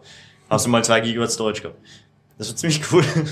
ähm, ja, aber sie wollen ja. Ist, Also die Frage wie, Ja, sie wollen nur, wie wollen sie es durchsetzen? Weil wenn du einen Vertrag mit einem amerikanischen Unternehmen hast, dass du dem auf die Server spielst, Ja. wie wollen die in Deutschland oder Österreich dann irgendwie Abgaben drauf verlangen? Na, pauschal für alle, weil du es könntest. Ja, dann müssen sie auf Internet an. Äh, Ja, nein, Aber sie wollen eben auf die Service-Provider. Cloud und nicht auf die Internet-Dings. Ja, die Service Provider sollen da Deep Packet Inspection machen und schauen, was los Stimmt, ist. das wollen sie vielleicht auch noch. Das wurde jetzt auch standardisiert, habe ich gehört, irgendwas. Na, ich würde sagen, wir, wir versuchen, dass die offizieller Biertaucher Sponsor werden. Ich glaube, die haben Geld und Zeit Oh. und keine Ahnung. Also, Ja, das vor allem. Ähm, ja, apropos Sponsoren, eine Sache zu Flatter noch. bitte schön. Oder so am Rande zu Flatter. Ich habe jetzt wieder mal meine Webseite äh, erweitert, verbessert, vercoolert. Ja, dann schick uns, damit wir dich flattern. Äh, ja, ich habe jetzt Flatter-Button eingebaut drin. Ja, also man kann dich jetzt so offiziell flattern. Ja, man kann jede Webseite im Grunde flattern. Halbwegs brauchbar. Das Ja. heißt, ich habe jetzt ähm, Mitschnitte von Linux-Wochenende zum Beispiel mal zwei hochgeladen. Okay. Die habe ich gekriegt aus WebM Mhm. und das Ja, ja. Videotag cool HTML5 urleiwand ähm, hochgestellt und jedes von den Dings einen dynamischen Flatter-Button daneben. Das heißt, man kann wirklich jedes Video direkt flattern und wenn wirklich wer flattern würde, würde ich den Leuten, die halt einen Talk gehalten haben, einen Teil davon weiter flattern, wenn sie Mhm. flattern. Du kennst die Leute. Von den zwei, äh, ja. Okay, okay. Das eine war der Harald. Achso, ja. da kannst, der hat eh keinen Flatter-Button, da kannst du OS Domotics Flatter-Button. Ja, ich habe momentan eh noch keinen Flatter-Dings davon gekriegt. Ähm, Dann könnte ich eigentlich mit dem OS Domotics Ding, was eh dem Harald gehört, obwohl ich ihm das geschickt habe, könnte ich seinen eigenen Talk flattern, damit du das dann kriegst und er wieder einen Teil zurückkriegt, damit er weiß, wie toll Flatter ist. aha. Ich flatter Ostermotics eh. Ich habe gerade Ah. zurzeit Probleme mit Flatter. Ja, ich hatte da eben auch ein Problem mit Flatter. Ich wollte meinen User selbst, ein Flatter-Button nur mit meinem User machen. Ja. Für die Website, für alles, was nicht so ein Unterding ist. Äh, weil für die Contact-Page möchte Ja. ich nicht so ein dynamisches Ding haben. Text, meine Kontaktdaten. Ist ja, Ja. sinnlos. Mhm. Aber ich habe dann beim, beim Twitter-Account ähm, vom Flatter auch noch hingeschrieben, ob das irgendwie eine Möglichkeit gibt. Die Antwort war nur so, ja, man nimmt den normalen Button-Code und macht den, die URL vom, vom User rein. Also mal, welche URL vom User? Da gibt's die API-URL vom User oder die Webseiten-URL vom User und welcher Standard-Button. Die Anleitung vom Flatter ist eine, ein Der, das JavaScript, ist, was den, den gibt's nämlich generiert. nicht mehr, den Standard-Button. Ja, Das eben. ist der Urarsch, man muss, ich weiß nämlich, ich habe den kriegst Zufall rausgekriegt. Du das kriegst den generiert. Standard-Button, du kriegst den Standard-Button, indem du äh, Submit reinschreibst oben in der Browser-URL. Submit. Ja, statt, da steht flutter.com irgendwas, bla bla. Ja, aber du kriegst, ja, du kriegst und dann Standard-Button, wenn du einen Thing anlegst, sagt er dir den, glaube ich. Ja, aber ich kann nicht einmal mehr Sing anlegen. Das ist bei mir futsch. Echt, das ging Ja. bei mir noch, glaube ich. Geht das bei dir Ja. noch? Vielleicht habe ich Aber das irgendwie- Problem ist, ich möchte jetzt nicht einen Thing anlegen, nur dafür, Ja. dass ich den Button habe, den ich nachher verwende, um meinen User zu verwenden. Habe ich einen Thing, was ich nicht brauche. Flutter geht überhaupt den Bach runter. Nein, so schlimm ist es nicht. Also, äh, Tim Brittloff hat ihn das letzte Mal bei irgendeinem äh, von seinem Podcast wieder äh, gelobt. Er ist zwar jetzt nicht so, äh, so dran in letzter Zeit, Mhm. aber ein paar Sachen haben sie eingebaut, die er wollte. Zum Beispiel Dank sagen, das nicht nur vom Ja. letzten Monat ist. Was jetzt eigentlich noch blöder ist, weil jetzt, wenn du sagst Danke, kriegt es jeder, den, der dich je geflattert hat. Und wenn du das öfter machst, dann geht das ihnen so auf die Nerven. Na, ich freue mich schon, also wenn ich danke. Ja, aber das Problem ist, wenn du viele Sachen flatterst und das jeder macht und du dann nach einem Jahr die gar nicht mehr kennst und plötzlich kriegst du jedes Monat so Danke, Danke, Danke von zehn verschiedenen. Ja, Das ist es Ah, also ich würde mich auch belästigt fühlen und ich mache nicht so schön. Man kann das aber äh, schalten, glaube ich, dass das nur, äh, dass das nicht per E-Mail kriegst. ja, man kann es selbst ausschalten. Ja, ja. Aber eigentlich möchte ich schon die Dankesdinger kriegen, wenn sie nicht, wenn, aber wenn es zu viel sind, muss man es ausschalten. Das ist halt schade drum. Du musst Deswegen ist halt dass man's- und du hast 150 Na, dass, Danke-Meldungen. dass man sagen kann, äh, zum Beispiel die, die mich geflattert haben, seit dem letzten Mhm. Danke Ach so, sagen. okay. Oder die, die mich im letzten Monat was sagen kann, einfach Ja. in der Zeitspanne. Der Zeit, dass wir unser eigenes Flatter bauen. Ne? Ja. Und ein eigenes Webframework rundherum. Genau. Schon mal das noch. ja, wer weiß, wann wir jetzt Geld von der Festplattenabgabentypen kriegen, da, weil die uns sponsern, dann könnte das Ja, nein, werden, wir, ne? wir sind Kulturschaffende. Ja, ja, weil wir, wir, wir können denen ja dann einreden, sie kriegen ein bisschen Geld von uns. Ja, aber wir müssen Mitglied werden, wenn wir da Geld Genau, von denen genau, haben. ja. Da, aber da zahlen wir plötzlich aber mehr. Themen, ne? Problem ist, wir zahlen viel mehr dafür, als wir selbst dann Bist, kriegen. bist eh einverstanden, Nein, ich bin, also, ich lehne das komplett ab und ich empfehle auch keinen dieses fragwürdige Zahlungsservice, das in Planung ist, Anspruch zu nehmen. Mein Problem mit Flatter, was ich zurzeit habe, ähm, ist, ich kann keine Kohle mehr drauf überweisen. Was? Welche Ah, Firma seitdem gibt's das, der das kein kostenlos Geld ist das über, drauf überweisen. Naja, ähm, es war Mit so, was? dass ich es vorher immer mit Sofortüberweisung gemacht Ja, habe. Ich habe das keine? Kreditkarte. Jetzt äh, Wollen Sie Kreditkarte? gibt es einen Zwischenscreen und sagt Moneybookers macht das, Sofortüberweisung ne? wird Moneybookers. Moneybookers hat irgendwie eine Folgefirma, die heißt irgendwie anders. Moneybookers, ähnlich ich oder habe mir nur Kreditkartenabrechnung über Moneybooker gemacht. Genau, also Moneybookers, sie schreiben auch Ja. hin. Früher, formerly wurde das Ja. von Moneybookers gemacht, jetzt irgendwie ein anderer Firmenname. Ja. Und die wollen ähm, von mir irgendwie so Daten, die gebe ich Mhm. auch brav ein, was mir eh schon ein bisschen komisch vorkommt. Und dann sagen sie aber, äh, tut uns leid, ähm, ihr, ihr, ihr Account wurde geschlossen. Ich habe die nie dort einen Account eröffnet, Mhm. eigentlich bewussterweise. Und bitte, Sie können hier die Supportnummer anrufen. Ja. Anrufen, kostenpflichtig? Ja, das weiß ich, weil so weit bin ich nicht vorgedrungen. Ich habe einen Support So, so ein angeschrieben. Bedürfnis war es da dann auch nicht. Ähm, ja, naja, oh ja, doch. Ich habe Ja. den Support von Flutter angeschrieben. Mhm, und? Und mir hat da ziemlich schnell jemand geantwortet, ein gewisser Linus, Mhm. und der hat geschrieben, yes, we Der know. Ja, wahrscheinlich. Der arbeitet auch dort. Wir haben alles. ähm, und die haben zurückgeschrieben, ja, sie wissen, ähm, this service sucks, and, Mhm. ähm, but we ähm, can't do anything about Mhm. it, sorry. Also ich muss mir irgendwas anderes überlegen. Also mehr arbeitet Wie sonst. Und sonst hast sollen du sie keine sich einen anderen Service Zahlungsmöglichkeit, Ja, ich könnte jetzt so? wieder so ein Cash for Web ähm, äh, anonyme Und äh, eine E-Bank Kreditkarte E-Bank nehmen akzeptieren die nicht dafür, dass sie in Europa Das sind? war die äh, Sofortüberweisung.de war die Bank Online äh, Banküberweisungsmöglichkeit, die es Aber da gegeben hat hat. man eine Kreditkarte. Bei Online-Überweisung ja schon, aber Weil eigentlich wäre die Sache, Sie könnten doch einfach eine Kontonummer hingeben, überweist dorthin mit den Kundendaten und das wird gebucht. Ja, schön, ja, schön. Habe ich jetzt Das wäre das das Einfachste. Ich werde es nochmal durchforsten. Vielleicht habe ich irgendwelche, Sie haben ja so einen Haufen an Zahlungsmöglichkeiten oben. Vielleicht habe ich einen übersehen, dass es dann vielleicht doch So, mit- wenn ich das richtig sehe, wir würden gern. Geld ausgeben, mehr Geld für Flutter und man lässt uns nicht. Ne? Ja, ja. Man hindert uns aktiv. ja. Leider ist halt ohne Ja. Kreditkarte ist es nicht so einfach im Netz. Ist, ist so. aber Kreditkarte kriegt man überall. Will ich Du, aber nicht. wir haben ja. doch zwei Riesen, Du kannst jetzt eine Wegwerfkreditkarte nehmen. Ja, genau, die mache ich. Cash for Web. Riesen, äh, Apropos Cash äh, for Web, das hat uns ja auch ein Hörer empfohlen und da habe ich letztens in eine Falle getappt, was man nämlich aufpassen muss. Ich habe das über einen Klee gelobt, weil dann ist die Möglichkeit, dass ich mir im Google äh, äh, Play mir Apps kaufen kann. okay, Das ist auch mit so wunderbar. Vorkasse-System ja, oder? Funktioniert, ja. Ja. genau. Also du machst diesen Bo, hast dann Ja, 25 einmal, ja. Euro auf dem Ding und zahlst deine Apps. Das einzige Problem, was man ähm, beachten muss, und das kann ich jetzt Mhm. irgendwie nachreichen, ist ähm, in dem Falle, dass du eine App ähm, wieder zurückgibst, stornierst Ja. beim Kauf. Ja? Kriegst. Weil dann bounced das irgendwie ab und sie können Ja. es nicht auf diese anonyme Kredit Ah, Cash okay, for ja. Web zurücküberweisen und das la landet im Void, also im Nirvana irgendwie. Und damit habe ich ein Euro, ich eh nicht viel, 1,50 Euro sind mir da durch die Mhm. Binsen gegangen, aber das ist vielleicht etwas, was man bei der Handhabung von so anonymen Kreditkarten und Google Play Store Mhm. beachten sollte. Interessanter Hinweis, ja. Ja. Ja, das war's schon. Äh, der Bernd Ja, hat uns ja. doch zwei Themen gegeben über nachhaltige Firmen, wo wir recherchieren sollen und wo er gern äh, Interviews hätte mit ähnlichen Firmen in Okay. Österreich. Was für welche? Nicht für die 82er, da haben wir jetzt, oh ja, Crowd, Doch, for, das hat Crowd, for, Para, ähm, for, Crowd for Privacy habe ich da noch. Ich glaube, das hat er, genau das hat er in dieser Gruppe gepostet und nicht hier in dem Page, die du anguckst. Uh, jetzt du musst, die, umständlich, wenn du musst die Community angucken, ja. Ich kann Ja, das- aber das ist nicht gut, dass Sie das in die Community schreiben. Dann sehen wir es nicht, dann Pech. da steckt Oder er hat mir geschrieben und ich Da war keine dämlich. Habe ich, dir, drin hab ich dir das nicht weitergeleitet irgendwie per E-Mail? Das kann schon sein, du. Aha. Aber Okay. was waren das für Firmen?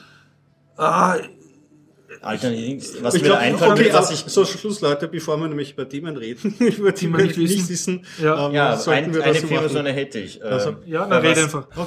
ja. ja, das war bei der, weil ich Gefallen, jetzt auch die, die äh, den Rind, äh, den Wind? von äh, Rind, äh, Rind, wer redet ist nicht tot, von Holger Holger Klein. Äh, das, Du der auch noch Safe for Work Podcasts, von äh, äh, mit Tim Brittlaff macht. Ja, ich weiß schon, aber das, ein- ich weiß nicht, was Ja, der ist ganz schlecht, der ist ein ziemlich guter Radiomoderator. Ich kenne ihn, ich habe ihn sogar beim Chaos Communication Der ist auch bei Fritz und alles. ähm, der hat interviewt einmal den von Premium Cola. Ah ja, genau. Bei Premium Cola ist er im Grunde ein Kollektiv und nicht einfach irgendeine Marke. Mhm. Äh, wenn, am besten, also wir verlinken es am besten, ich kann nur eine Zusammenfassung machen, weil alles weiß ich nicht mehr. Das ist im Grunde so ein, gehört, so ein ja. Modulsystem. Du, äh, Der hat, ist einfach hingegangen, angeblich in der Badewanne ist in die Idee gekommen, ja, Afrikola hat das äh, einfach das Rezept geändert im Hintergrund, äh, hinterrücks. Das hat ihm nicht gefallen. Hat er also irgendwie mit einem Abfüller zusammengesprochen, der noch das Rezept hatte und hat das irgendwie abgefüllt. Was ja Original Afrika. ja, genau das Ja. Rezept, was eigentlich schon sehr am Rande Mhm. der liegt, eigentlich Grauzone. Ähm, dann hat er sich irgendwie, um das weiter zu vermarkten, hat er sich dann auch mit den äh, Logistik dazwischen, die das gemacht haben, Mhm. zusammengefasst, Ja. was der so macht. Und hat sich halt im Grunde jeden einzelnen Teil davon Ja, zusammengeredet und ist im Grunde so ein Kollektiv. Das heißt, jeder Mhm. hat sein eigenes Ding. Und alle haben so an Afrikola geglaubt, sozusagen, an die alte Na, nicht, nicht wirklich. Also, Mhm. die haben einfach dann geglaubt, dass das System, was er sich ausgedacht hat, cool sein kann. Das heißt, du hast, ähm, das Hauptsystem ist, du hast nicht einen großen Auftraggeber, Ja. der einen Standfuß, wenn der Mhm. wegbricht, hast du ein Problem. Mhm. Es geht darum, dass du irrsinnig viele kleine Sachen haben könntest, so. Mhm. Das ist so das Ziel. Das, er will auch nicht nur das eine, nur das Cola, weil wenn dann Cola plötzlich äh, als krebserregend gilt, dann hat er ein Problem.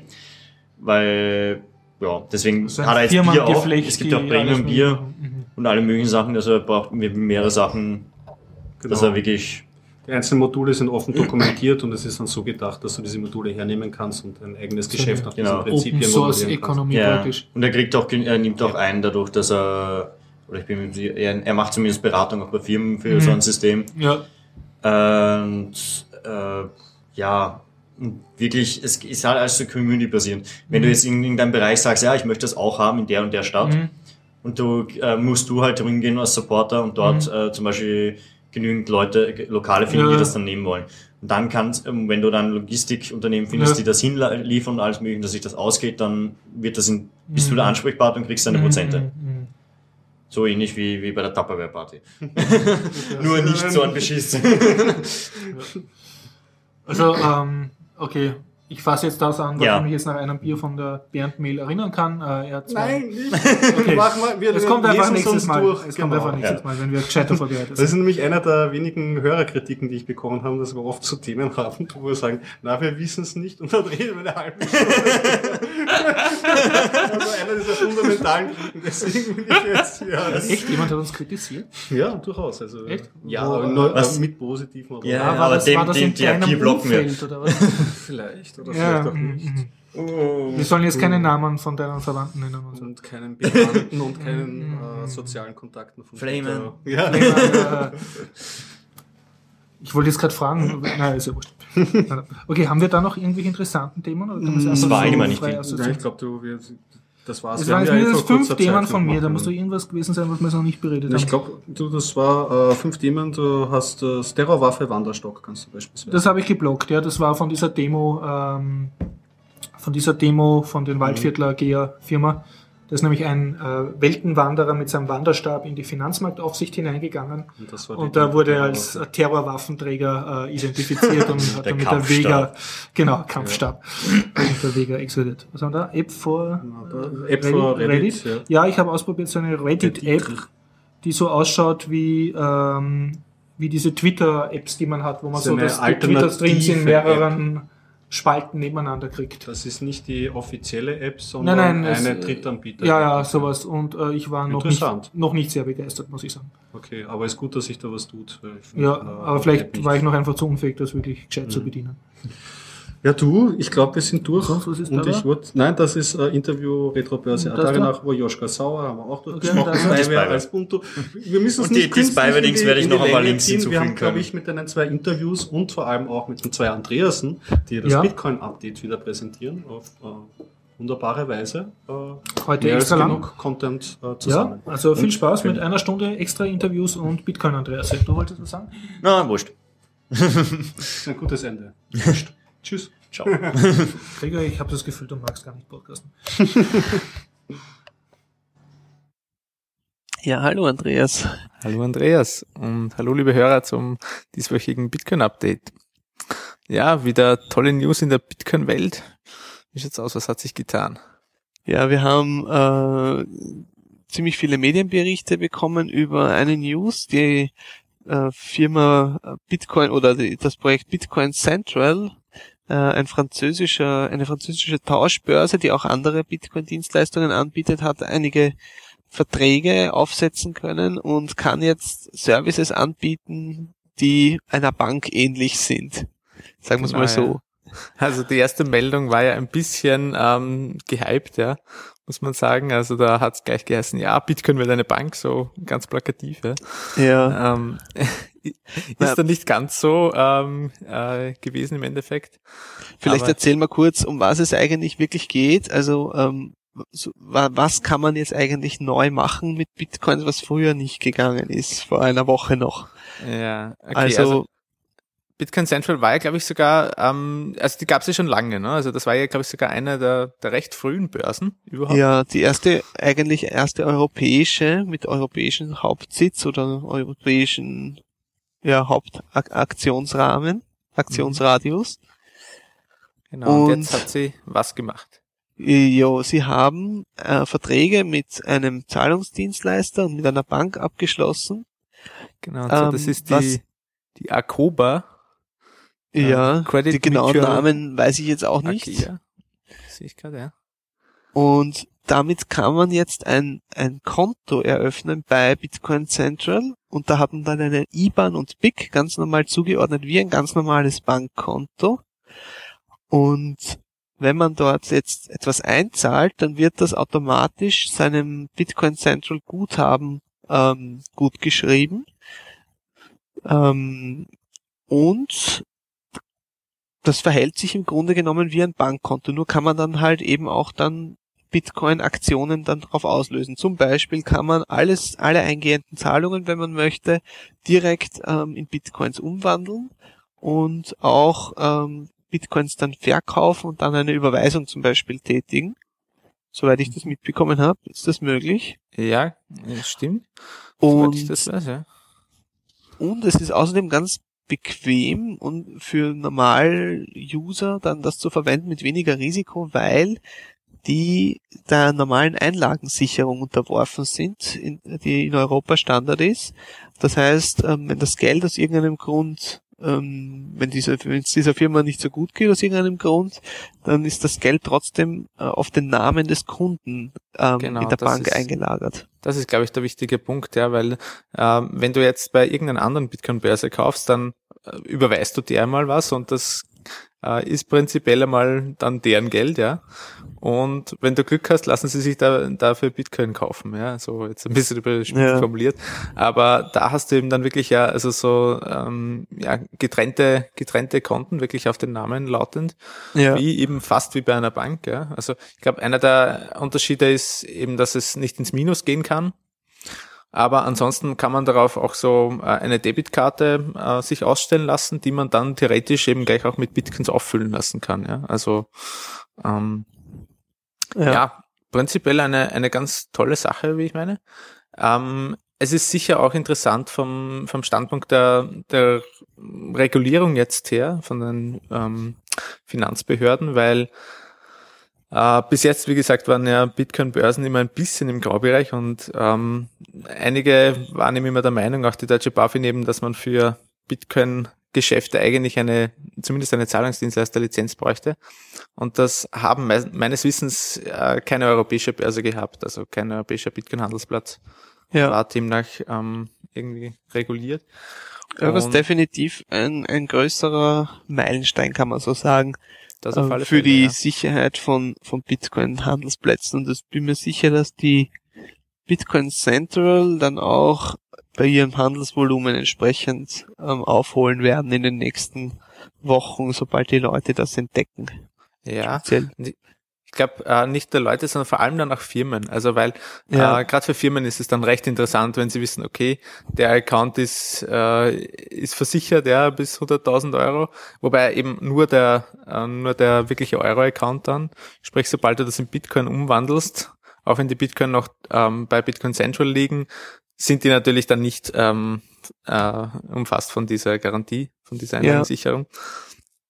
Aber ansonsten ist es, äh, hat man eine normale Abrechnung, wie man, wie man sie auch von einer Firma für ein PayPal-Konto oder was auch immer hat, ja. Also Jetzt fehlt nur noch die Einlagensicherung für Bitcoins, dass das eben anbietet. ja, das ging ja dann wieder ja, ja ganz wunderbar außerhalb des, des Bankensystems, ja. Also das könnte Ja. man dann wieder schön machen. Aber da ist halt dann wieder das große Trust-Problem, ja. Und ja, Ja. Na, ich hoffe, dass sich irgendeine Bitcoin-Tauschbörse mal äh, äh, auf das Parkett wagt, dass sie ähm, Einlagen als Multisignatur auch ermöglichen und Ja. dann kann man da auch eine, eine extreme Sicherheit auf Bitcoin-Seite haben. Mhm. Und die, die Bankseite, die, die, die Euro-Seite kann dann eben durch sowas abgesichert sein. Das wäre eine ganz tolle Kombination, wenn das jemand macht. Mhm.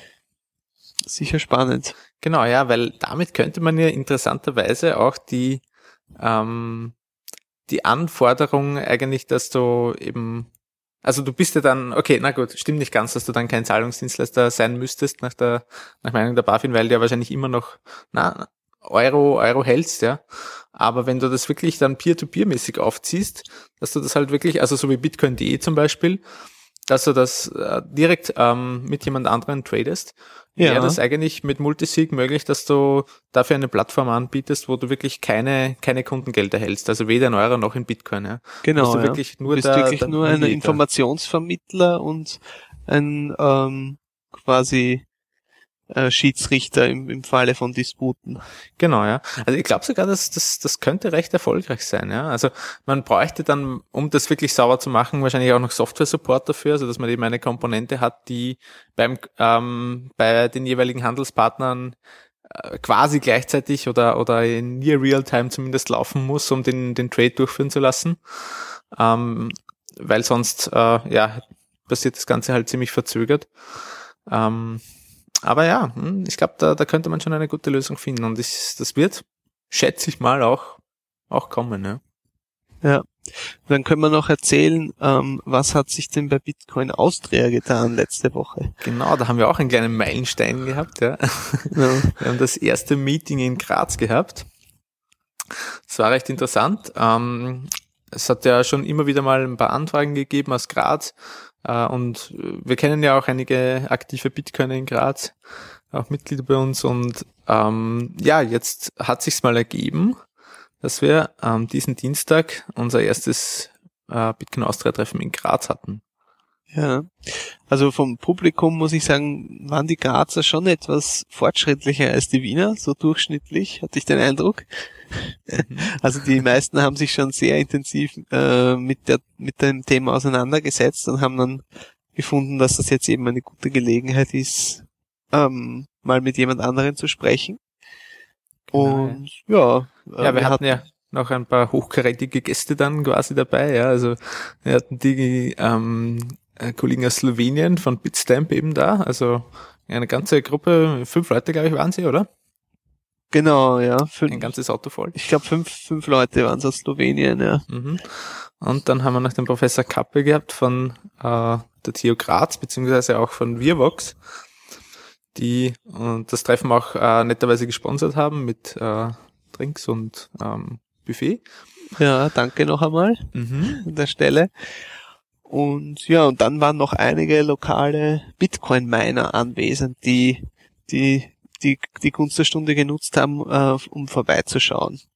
Also die waren, da sind einige enthusiastische Bitcoin-Community-Teilnehmer auch dabei und ich glaube, da wäre durchaus Potenzial da, dass ähm, die, die Grazer sich dann separat quasi ähm, auch was aufziehen, wo sie regelmäßig Veranstaltungen machen. Also allein, wenn, wenn ich mir anschaue, wie viele Leute da waren, wird sich das schon auszahlen. Ja, ich glaube auch auf alle Fälle. Also für nächstes Jahr ähm, habe ich gehört, steht schon ziemlich fix ein, ein Treffen im Realraum an. Mhm. Also zumindest mal auf der To-Do-Liste. Und ja, könnte man gut vorstellen, dass das vielleicht wirklich, oder ich hoffe zumindest, dass sich das wirklich auch ähm, dann regelmäßig äh, verselbstständigt quasi. Ja, es wäre schön, wenn da eine da äh, eine lokale Community irgendwie auch, auch in Graz Ja. wäre. Ja. Und während wir dort waren, war auch sehr positiv der Bitcoin-Kurs. Der hat sich während, während des Treffens äh, ganz positiv entwickelt, ist wieder Genau, gestiegen, ist jetzt über der Resistance von 13, was Mhm. grundsätzlich ein sehr positives Zeichen ist. Das heißt, ähm, ja, so, falls der Kurs, solange der Kurs über 13 bleibt in meinem, in meiner Vorhersage, wird er sich auch weiterhin positiv entwickeln. Problematisch könnte es ein bisschen werden, wenn er unter 13 fällt, dann könnte es da einen, einen Bruch geben, aber das werden wir sehen. Ja, ich glaube, ich glaube, jetzt sind wir, ähm, was heute, äh, sind wir kurz sogar schon mal äh, auch wieder eingebrochen. Also Naja, es war heute Nein, war- ein Test der 13, 13er Linie, was, was ganz erfolgreich verlaufen ist. Mhm. Genau, ja, stimmt. Wir sind nicht durchbrauchen, das war 13.021. Haben wir Also das hat mal gehalten. Also falls, also jetzt in dem Bereich knapp über 13 würde ich eher sagen, könnte man kaufen, beziehungsweise ähm, wenn, wenn das fa- fallen sollte, dann ist wahrscheinlich bei, bei 11,5 oder so, ähm, beziehungsweise vielleicht auch bei 12, 12,7 ähm, wieder noch mehr Support. Wobei, das ist ja fast schon egal, 12,7, 13. Mhm. Ja, na, da, da, muss, da muss man sich das noch genauer anschauen. Aber ich würde sagen, das ist grundsätzlich sehr positiv jetzt mal für den Bitcoin-Kurs, dass er jetzt über 13 gegangen ist. Mhm. Da werden wir sehen, was sich da weiter tut. Ja, also langfristiger Trend auf jeden Fall intakt. Haben wir jetzt wieder ein bisschen einen, äh, einen komfortablen Abstand zur unteren Trendlinie gewonnen. Schauen wir mal, ja. Also wenn das so weitergeht, wie gesagt, ähm, haben wir so in etwa im April dann 20 Ja. Dollar. Was meinst du?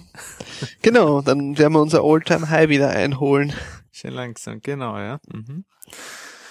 Ja. Das geht ja auch nicht, das ist ja auch nicht im Vakuum, sondern wir werden ja sehen, dass, äh, dass also wenn, wenn sich das statistisch so weiterentwickelt, wird es ja auch weiterhin positive Bitcoin-Nachrichten und dann ähm, ist es auch ganz natürlich, dass wenn mehr Leute das benutzen, der Preis auch entsprechend steigt.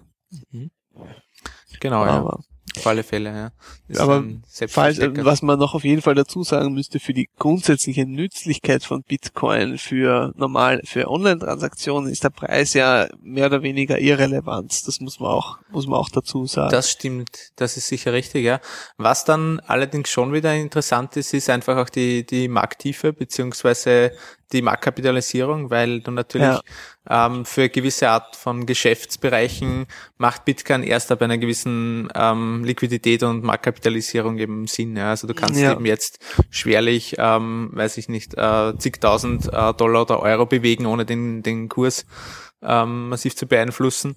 Aber ja, wenn du wenn der Kurs eben höher ist und mehr gehandelt wird, ähm, mehr ähm, zu einer Zeit eben äh, auf den Börsen im Angebot sind, kannst du dann natürlich dann gleich neue Geschäftsbereiche erschließen, ja, die einfach höheres Volumen haben. ja. Das glaube ich auch, da wird sich noch einiges tun in Mhm. der Richtung. Genau, ja. Ja, dann gehen wir vielleicht äh, kurz noch zu den Pressemeldungen, die wir hatten. Ah ja. Also wir hatten einerseits einen äh, längeren Artikel in einer äh, Standardbeilage äh, namens Portfolio. Ja, und da dazu wurde ein, ein Mitglied von Bitcoin Austria äh, länger interviewt. Und daraus Der wurde Johannes. Hallo, hallo Johannes. Genau, ja. Hoffentlich hörst du es, ja. Ähm, ja, der wurde, äh, wie gesagt, der hat dazu maßgeblich beigetragen zu diesem Artikel. Ähm, ja, was sagst du zum Artikel? Ähm, äh, leider sind wahrscheinlich nicht alle mündlich überlieferten Fakten, die bestimmt alle korrekt waren, äh, ganz richtig angekommen. Also ich habe ihn jetzt nur im Kopf, ich sehe ihn jetzt gerade nicht vor mir, aber ich hab, hatte in Erinnerung, dass doch einiges ähm, daneben gegangen ist dabei. Was hast du äh, konkret? Ja, also es waren ein paar Sachen, zum Beispiel, ähm, ja, wieder diese alte äh, Schneeball-System oder Pyramidensystem äh, Anschuldigung äh, wurde so dargestellt, wie wenn das vom, vom EZB-Paper ähm, Ja, ja okay. quasi ähm, äh, ja so so bestätigt wurde, was nicht wirklich der Fall ist. Ja, also da steht eben wör- wörtlich drin, ja, dass es halt ähm, Aspekte hat äh, mit einem Schneeballsystem, äh, äh, sorry, mit, der, mit einem Pyramidensystem, allerdings auch Aspekte, die eben dem widersprechen. Ja, also das heißt, dass es nicht unter die klassische Definition eines Pyramidensystems fällt. Das ist halt äh, nur halb Ja. wiedergegeben worden. Und Äh, Ja, also man muss dazu sagen, also das ist eher eine längere Diskussion, ähm, Pyramidensystem oder nicht. Äh, für, es gibt für Pyramidensysteme verschiedene Definitionen und so, äh, jede Art von ähm, sich, also sich, äh, Sicherheit oder ähm, jede Art von Anlage ist erfüllt manche Teile von diesem Kriterien. Ja, also Mhm. dass man halt Geld hineinsteckt mit der Erwartung, mehr zu bekommen zum Beispiel, oder dass man ähm, ja äh, Gegenparteirisiko hat teilweise. Und jedenfalls da, was, was vielleicht interessant ist in dem Kontext, ist, dass es ja auf, auf, auf, auf Wikipedia einen längeren Flame War gegeben hat darüber auch. Das könnte man vielleicht erwähnen, der jetzt mittlerweile erledigt wurde durch mehrere Administratoren, die da eingeschritten sind. Und die haben jetzt festgestellt, dass sie haben jetzt ein bisschen sehr allgemein gehalten, aber im Prinzip geschrieben, dass laut der Definition der EZB von einem Schneeballsystem Bitcoin nicht alle Kriterien erfüllt und somit keines sein kann. Ja, Genau, ja. das äh, wird immer wieder von den Medien, also von einzelnen Leuten behauptet, die das halt nicht gleich verstehen, wie das funktioniert und so und sagen, ja, da gibt's Leute, die versuchen halt Geld damit zu machen, also muss es ein Schneeballsystem sein. Ja? Und ja, teilweise sind das halt sehr hartnäckige Meinungen, die sich nicht so leicht ähm, beseitigen lassen. Ja. Mhm. Aber eben in der Wikipedia ist das jetzt erstmals, äh, steht das erstmals richtig drinnen, könnte man sagen, oder? Ja, also sind jetzt auch die die ähm, äh, die Kritik ist ein wenig verstummt jetzt daran. Also äh, es es passt jetzt halbwegs, würde ich sagen. Natürlich könnte man auch sagen, ja, es lässt immer noch nicht im positiven äh, positiv äh, möglichsten Licht erscheinen, aber ähm, es ist immerhin halbwegs neutral. Ja, aber ich finde es gar nicht schlecht, dass es dasteht, so wie es dasteht, weil Mhm. wenn Leute dann sagen, na, es ist, äh, es ist ein Schneeballsystem, dann hat man sozusagen auch auf Wikipedia gleich ähm, quasi die logische Schlussfolgerung, warum es jetzt jetzt eins ist oder keins ist. Mhm. Und wenn eben das immer wieder ein Diskussionspunkt ist, denke ich schon, dass es angebracht ist, das einfach im Wikipedia-Artikel stehen zu lassen. Ja, natürlich ist die Frage, warum es immer wieder ein Diskussionspunkt ist, weil es auch immer wieder erwähnt wird in, in diversen Berichterstattungen und bis, bisher eben meistens falsch. Ähm, Ja. Oder, ja. Aber, naja, aber vielleicht schaffen die es dann ähm, einfach Wikipedia zu lesen, dann die Medien in Zukunft. Und auch zu, zu verstehen. Also, Ja, stimmt. Ja. Ja, also es ist, ich habe jetzt noch kurz den Artikel angeschaut, also die, ähm, die Zusammenfassung zum Schluss ist vielleicht äh, auch nicht so glücklich gewählt. Also da steht zum Beispiel, äh, dass äh, Bitcoins äh, ausschließlich per Überweisung gehandelt werden und das System also vergleichbar mit Online-Banking ist.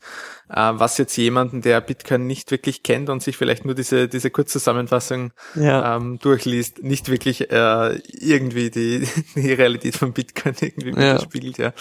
Also Bitcoin ist eben nicht Online-Banking, ja, und es ist auch nicht PayPal. Also die wirklichen Eigenschaften, äh, die, die, die Schlüsseleigenschaften werden da irgendwie ziemlich ausgeblendet. Und ja, es steht dann nur noch, dass die, dass die Überwachung des Systems Peer-to-Peer Peer-to-Peer erfolgt, ja. ja. Ähm, wobei Dann, das Wort Überwachung ist wahrscheinlich nicht passend, oder? Ja, ich meine, man, Die wenn man weiß- Verifizierung. also genau, wenn man weiß, wa- was damit gemeint ist, kann man es verstehen, aber wenn da äh, steht, dass das System überwacht wird, dann bedeutet das für Leute, die sich nicht so auskennen, wahrscheinlich ähm, ja, äh, ja nicht das gleiche oder hat eben nicht die richtige, äh, weckt nicht die richtigen Assoziationen. ja. Aber ja. Genau. Und äh, wenn wir schon bei Printmedien sind, dann erzähle ich noch kurz von der Presse. Da gibt es auch in der Printausgabe vom 5.12. Äh, eine, eine kurze Erwähnung von Bitcoin auf Seite 21. Und äh, da steht grundsätzlich nichts komplett Falsches, außer dass die Behauptung aufgestellt wurde, wieder mal, dass Iraner massenhaft in Bitcoins strömen, was natürlich nicht korrekt ist, aber bitte. Angeblich, also soweit mir bekannt ist, hat ein Student mit seinen Freunden im Iran darüber gesprochen. Und ja, sie haben es gut gefunden. Also das ist, glaube ich, die, die ganze Story. Ja, ne, es hat jetzt doch noch eine kleine Meldung gegeben, also dass es äh, auch einen Uptick der Nodes gibt. Also ähm, ist jetzt auch keine Ah, ja. wahnsinnig große Sache. Ähm, allerdings äh, ist halt auch die Frage, inwieweit man das zuordnen kann überhaupt, weil ich schätze mal, dass äh, diejenigen, die sich im Iran mit Bitcoin auseinandersetzen, die wissen wahrscheinlich auch, wie sie das über Tor machen und würden vermutlich eher dazu tendieren, das auch über Tor laufen zu lassen, womit man dann eben die Nodes wieder geografisch nicht zuordnen kann. Aber auf jeden Fall, es gibt einen Uptick der, der, der Nodes, einen kleinen, aber doch, doch Ja, signifikanten. ähm, ja. vier sehe ich gerade. Vier Nodes sind ja. online aus dem Okay, das Iran. sind wahrscheinlich vier mehr als noch vor ein paar Wochen. ja, das kann sein. Ja, Also im Vergleich in Österreich- über einen iranischen Musiker, der, der Bitcoins akzeptiert ähm, als Bezahlung und das, ähm, das war, glaube ich, nach der, nach den Meldungen über, ähm, ja, über, nach den zweifelhaften Pressemeldungen über Bitcoins im Iran. Also es dürfte schon ein bisschen was dahinter sein, aber die Massen sind sicher nicht. Ja, na, in Österreich sind aktuell gerade 113 Nodes online.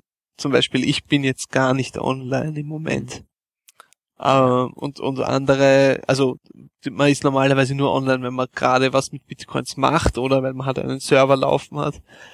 Und, Ja, und auch ja. nur, wenn man einen vollen Client, also ein Bitcoin. wenn man, ja, aber den hat man ja auch nicht immer offen. Also, Ja. Ja, ist schwierig, die Metriken ähm, zu finden äh, und die Leute zuzuordnen, aber ja, hat also nur begrenzt Aussagekraft. Ja. na gut, ich denke mal, wir haben die wichtigsten Dinge äh, mitbringen können. Hast Ja. du noch irgendwas Wichtiges? Nein, ich glaube, Alles wir haben klar. alles. alles. Dann werden wir die Hörer nicht länger aufhalten und danke für eure Aufmerksamkeit. Bis bald. Bis nächste Woche. Ciao. Servus Matthias. Hallo, servus. Hallo.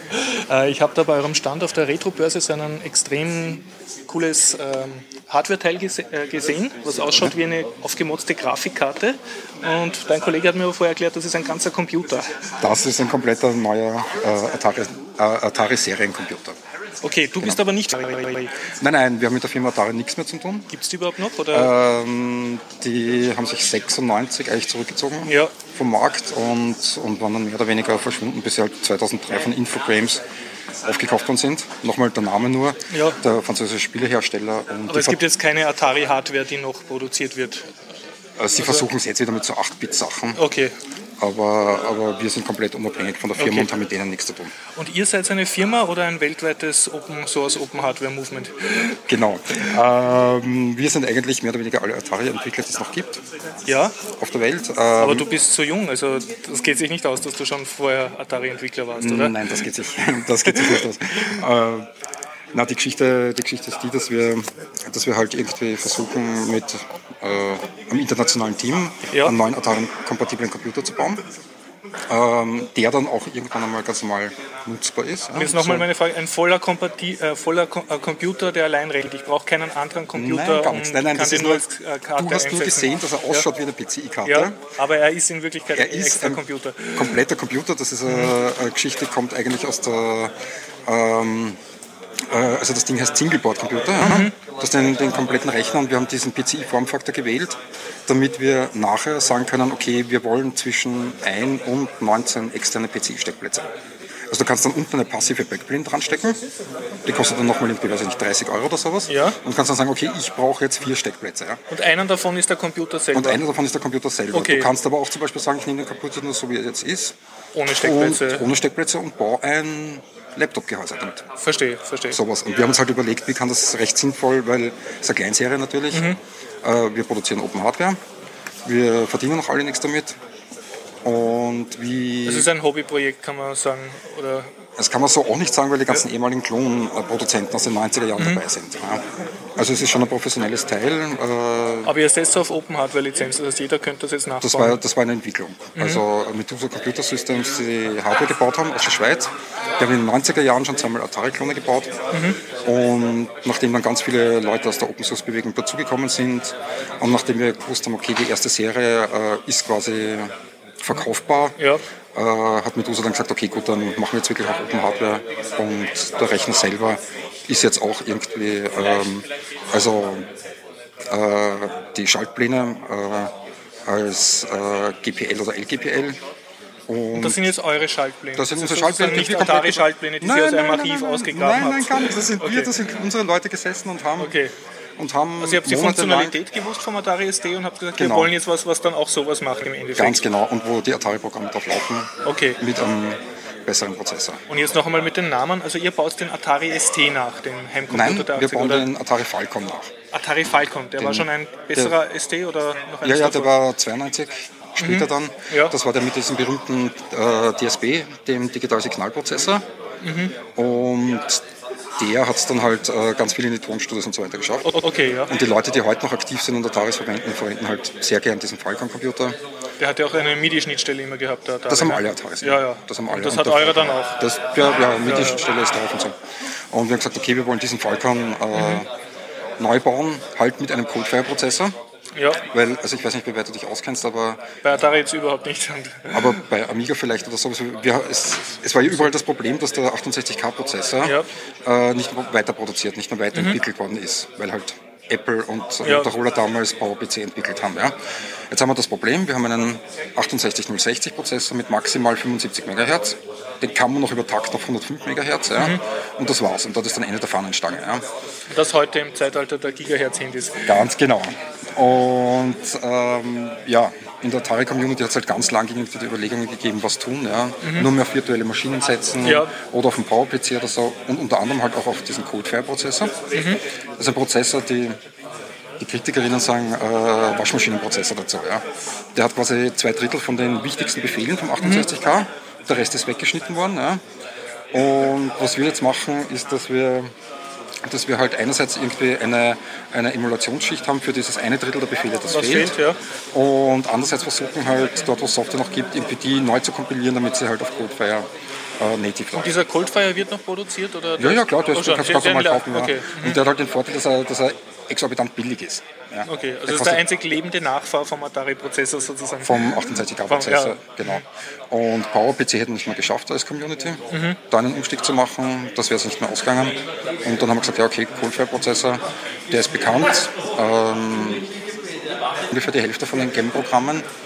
Also Game war die, äh, das Betriebssystem von Atari. Manager. Ja. Das war also die, ganz verkürzt gesagt, irgendwie, irgendwie die Oberfläche, die du siehst. Ja. Ja. So. Habe ich das richtig im Kopf? Da hat, das hat es ja am, am PC dann auch einmal gegeben für ein so. Desktop-Publishing-Programm. Genau, Ja. genau. PC Game hat es auch gegeben, das ist zum Glück äh, dann irgendwann freigegeben worden, Ende Mhm. der 90er Jahre. Das heißt, auf- das gibt es sogar noch? das gibt sogar noch und ähm, Könnte mir jetzt auf meine Linux-Kiste ein Game drauf tun, wenn ich das zusammenkriege? Oder? äh, so gut weiß ich das jetzt nicht, aber du kannst ja auf jeden Fall, glaube ich, auf, auf, auf deine, deine alten DOS-Kisten ein, ein Game drauf tun. Und kannst du dir runterladen und gibt es Mhm. Ja, jetzt. ja. Ja. Und das ist zum Glück freigegeben worden und da gibt es auch das äh, sogenannte Emotos, das ist die Open-Source-Variante zum Atari-TOS. TOS ist das drunterliegende. Äh, TOS ist das ganze, das komplette Betriebssystem, Ja, okay. das beim Atari immer im Raum ist. Also, Ja, ähm, ja, und dann gibt es halt, dann gibt's halt das Atari-TOS. Das können wir zum Glück auch verwenden. Da haben wir noch Lizenzen aus den 90er Jahren. Und es gibt halt die Open-Source-Variante Emotos. Und die basiert auch, dieses Emotos basiert auf den äh, freigegebenen PC-Sourcen, auf den GEM, PC-GEM-Sourcen, die auch freigegeben die wurde. fre- freigegeben worden Okay. sind Ende der 90er Jahre. Das heißt, ihr baut es jetzt mit freien Lizenzen ohne Rechtsprobleme, das so Wir gut wie es machen geht beides. nach. Wir machen beides. Das, das, das, das, das, das, das äh, Atari-DOS, das wir verwenden Mhm. können und nutzen das und haben andererseits äh, für die Open-Source-Bewegung halt das Emotos. Okay. Und beides ist bei uns im Raum, kannst du umschalten einfach und kannst sagen, okay, welches, welches will ich nutzen beide haben halt Vor- und Nachteile. Mit der Kompatibilität dann. Oder Genau, ja, ja, das- Schwierigkeit zum Programmieren oder so. Genau. Und kannst du mir jetzt aus der Sicht eines Endanwenders sehen, du hast vorhin Ja. gesagt, die Musikstudios und so. Wer ist das, der heutzutage sagt, ja, ich will einen Atari ST kaufen, sozusagen, aber ein bisschen moderner? Ähm, Was- es, was gibt haben die zwei, Leute im Kopf? es gibt auch zwei professionelle Anwendungsfelder. Das eine ist ein, ist ein äh, ganz ein geniales äh, Layout-Programm, das Calamus. Skalamus. Calamus, genau. Calamus, Calamus heißt okay. das. Ähm, kommt aus Deutschland mittlerweile. Ja. Und da gibt es einige tausend Leute auf der Welt, die verwenden das Calamus Und das seit äh, geht 25 zurück Jahren. in die 80er oder das? ja, ja, das geht. Äh, Und Sie verwenden das einfach immer noch, die Nein, nein, das wird weiterentwickelt. Ah, geht weiter, das lebt. Das, das lebt. Okay. Calamus lebt und Das wurde nie portiert dann auf eine andere Plattform oder sie haben es so? mal versucht, aber es hat nicht so gut geklappt. Okay, ja. und läuft halt immer noch als Atari-Programm. Sozusagen die Killer-App. Mehr, ja, Ja. Anfang der 90er war es. Ja, ja. Und Leute, die halt seit 20 Jahren mit dem layoutieren. Also es gibt wirklich, es haben uns Leute kontaktiert, die, die, haben, äh, die haben eine kleine Werbeagentur. Da Ja. stehen drei von den schnellsten Atari-Rechnern. Okay. Ähm, wenn das Calamus bei uns läuft, kaufen sie fünf neue Rechner dazu. Und der, und der G5 Mac steht nur daneben, um die Illustrator-Files in, in EPS umzuwandeln. Noch einmal, damit ich das richtig kapiere. Die Ja. haben eine Software, die auf einer Hardware läuft, die es gar nicht mehr gibt. Ja, genau.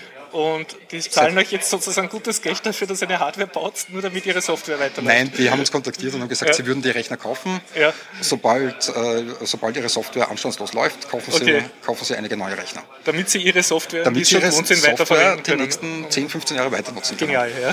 Und genauso im Tonstudio. Okay. Ähm, Also ich als Laie, Atari ST war ja sehr populär bei Musikern. er war so billig.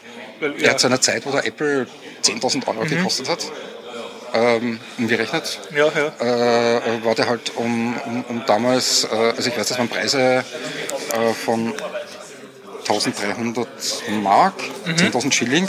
Das heißt, das war irgendwie, irgendwie die einzige Möglichkeit für Leute, die kein Geld gehabt haben, sich MIDI überhaupt leisten zu können. Ja. Da den Zugang zu bekommen. Und jeder Mit MIDI habe ich dann andere äh, Bandgeräte ansteuern können. Oder? Genau, du hast quasi Das war also- ein genormte Bus schon damals. Genau, das war ein, Ja. ein genannter Bus, den, den irgendwann Ende der 70er, Anfang der Ganz 80er. blöd, ich als Nicht-Musiker, MIDI ist immer noch am Leben oder ist das schon längst äh, Äh, gestorben und von was anderem abgelöst worden? Nein, MIDI ist schon noch immer im Leben. Es gibt natürlich, es gibt natürlich äh, Neuerungen, Mhm. aber du hast, äh, MIDI wird immer noch, immer noch äh, Tag ein, Tag aus verwendet. Okay, ja. Ähm, und das Schöne am Atari ist, der hat keine Software-Layer. Das heißt, du, du kannst mit einer, mit einer MIDI-Software, mit einem Sequencer, äh, einfach direkt die MIDI-Schnittstelle ansteuern. Ja, das heißt, du, du, du, du bekommst enorm Kein Netzwerkprotokoll, wenn ich das jetzt richtig verstehe. überhaupt keine Protokolle Ja. drunter. Ja, du hast einfach ein, Es geht einfach. Software. Es geht einfach. Plug and Play. Plug and Play und bist, und bist einfach irrsinnig, äh, irrsinnig genau, was MIDI betrifft. Ja. Okay, ja. Ähm, also das ist immer noch, das spielt Atari immer noch äh, ganz oben mit, ja, Mhm. was, was die Latenzzeiten betrifft. Ja. Und es gibt immer noch einige, einige Leute mit Tonstudio, die, die setzen einfach auf Atari. Ja. Da stehen auch die neuen Macs und PCs und, und daneben noch die alten und daneben Ataris steht der Atari der 90er. und der ist der Taktgeber. Ja. Okay, Und der gibt dann, gibt dann für das ganze MIDI-Setup irgendwie den Takt vor, weil er einfach so genau ist. Und das sind jetzt halt Profi-Anwendungen. verstehe. Ähm, die Leute brauchen natürlich neue Hardware nach zehn Jahren. Ja, ja. Ja, also Und von da habt ihr auch Anfragen oder Unterstützung, Ja, ja, die da- da sagen, kommen bitte die- macht endlich was. Ja, ja, da kommen die lustigsten Sachen, weiß ich nicht. Äh, Ein, ein, ein Tontechniker aus Australien, er hat eine Mischpult-Automatisationssoftware, die nur auf Atari läuft und, und, und irgendwie über SCSI und MIDI gleichzeitig Ja. und ob die schon funktionieren würde bei uns, ähm, weiß ich nicht. Äh, anderer Tontechniker aus Jamaika, äh, sobald sein Lieblingssequencer rennt, äh, checkt er sich die Maschine auch. Ja. Genial. Das ist, das ist recht, recht nett, ja. Jetzt eine andere Frage, weil jetzt hier eine Retro-Börse ist, wo es eigentlich um alte Computerspiele geht. Genau. Ist das auch äh, bei den äh, Entwicklern des Teams jetzt oder von euch ein Thema, dass man sagt, ja, ich habe das und das alte Lieblingsspiel, ich möchte das halt auf einer modernen Hardware wieder zum Ja, das ist ein, das ist ein oder ist Seitenthema. Seitenthema? Nein, das ist ein Seitenthema. Wir haben, wir haben einen ziemlich coolen Entwickler aus, aus Bayern, der hat uns das erste Original Akanoid zum Beispiel Mhm. Ja. ähm, portiert jetzt auf unsere Maschine. Ja. Das heißt, ihr habt jetzt ein, ein Arkanoid-Rennen native. Wir haben ein natives Akanoid jetzt laufen. Ja. Ja. Ähm, das, ist, das ist recht nett, aber, aber eigentlich ist eine Maschine zum Arbeiten. Ja. Ja, also es ist nicht gedacht als, als neue Game-Konsole oder Angriff auf die Nein, Xbox oder nein, so. gar nichts. Nein, gar nichts. Okay. Nix, nichts dergleichen. Also dafür ist die Hardware auch zu schlecht. Mhm. Das, das, also da kannst du in, in der Liga kannst du nicht mitspielen. Ja. Ja, also das wird dann maximal so als Gameboy-artiges Ding laufen jetzt. Oder also von, Na ja, von oder- den Art der oder- Spiele, die du zusammenbringst. Na, schon, Schon, schon, ja. PlayStation 1 zum Beispiel. Hm, okay, so, ja, so, so in sowas der- in der, in der Richtung, ja. Wird schon, wird schon gehen. Also es gibt ja auch das, das eine neue, neue Spiel für Atari seit, seit Ewigkeiten, das Release, das Elanzar. Das kann ich dir nachher zeigen. Ja, ist, ein, okay, ja. ist ein mystartiges äh, Okay, so ein. Grafik-Klick Genau. Adventure, okay. Genau. Ah, was, du- was du vorhin gespielt hast. Dem. Ja, ganz ja, genau. Und Das läuft auf dem. Das läuft auf dem und das ist das erste, erste Atari Falcon und, und Firespiel seit, seit Ewigkeiten. Also ich glaube seit Also das, sozusagen offizielle nach dem Release. Tod von, von Atari wurde noch released sozusagen. Ja, ja, das passiert sowieso öfter. Und, Passiert- ja, und das ist halt jetzt ein. ja, das glaubt man gar nicht. Postmortem, ja. Ja, was, das, was da für Nischen gibt. Und Ja, ja, ähm, genial. Ja ist, ist auch sehr spannend. Ja. Und ich schätze, es gibt auf der Welt noch, weiß nicht, 2000 ernsthafte Atari-Anwender. Okay. So, so in der Größenordnung und dann vielleicht noch, weiß nicht, 40, 50.000 Retro-Interessierte Mhm. in, in der Größenordnung. Und wir haben halt neue Hardware für die ernsthaften Anwender. Jetzt noch einmal zu den Namen. Wie heißt jetzt die Gruppe, die das baut? Das Projekt heißt Atari Coldfire Projekt. Atari Coldfire. Genau. Das ist sozusagen ein Projektname. Das ist nicht der Also Atari Coldfire Projekt Ja. Mhm. ist, der, ist der Projektname, ist wie gesagt nicht kommerziell. Von uns verdient niemand was. Ja. Ähm, wir arbeiten jetzt schon wieder seit vier Jahren dran. Und, äh, Also ihr habt alle einen Job, wo ihr nebenbei verdient. Das ist ja, eurer genau. Freizeit sozusagen. Genau. Ihr habt keine Pläne, dass ihr da irgendwie eine Firma gründet damit oder dann irgendwie Geld Der rauskriegt? Computer Also- kostet eh schon 600 Euro. Was, Also du kannst, du, du kannst das kommerziell nicht mehr finanzieren. Ja. Und da haben bis jetzt haben 100 Leute irgendwas beigetragen, irgendwelche kleinen Stückchen zu dem Projekt und das, das wird kommerziell nicht mehr gehen. Also, das Also ein reines Open Source Projekt ja, sozusagen. Genau. Ja. Open Hardware. Open. Open Hardware und, und so weit wie möglich halt Open Source, Okay, was ja. die Software betrifft.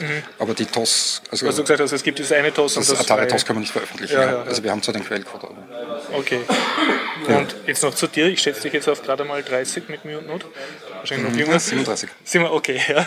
Wie bist du dazu gekommen? Dass Ich du dich jetzt, irgend- irgendwann Ende warst du 90 selber Atari-User? Damals nicht, nein. Ah, eh nicht. Damals hat es kein Geld für Computer gegeben. Okay, ja. Und ich habe dann irgendwann Ende der 90er Jahre zufällig eine Kiste Atari irgendwo Mhm. abgestaubt. Mit einem ST drin. Mit, mit einem Mega ST drinnen. Ja. Ja. Und ähm, ich habe damals schon mit, äh, mit macOS gearbeitet und habe das irrsinnig angenehm und nett gefunden. Und habe auch gewusst aus der Tontechnik, okay, Atari, da war mal was. Ja.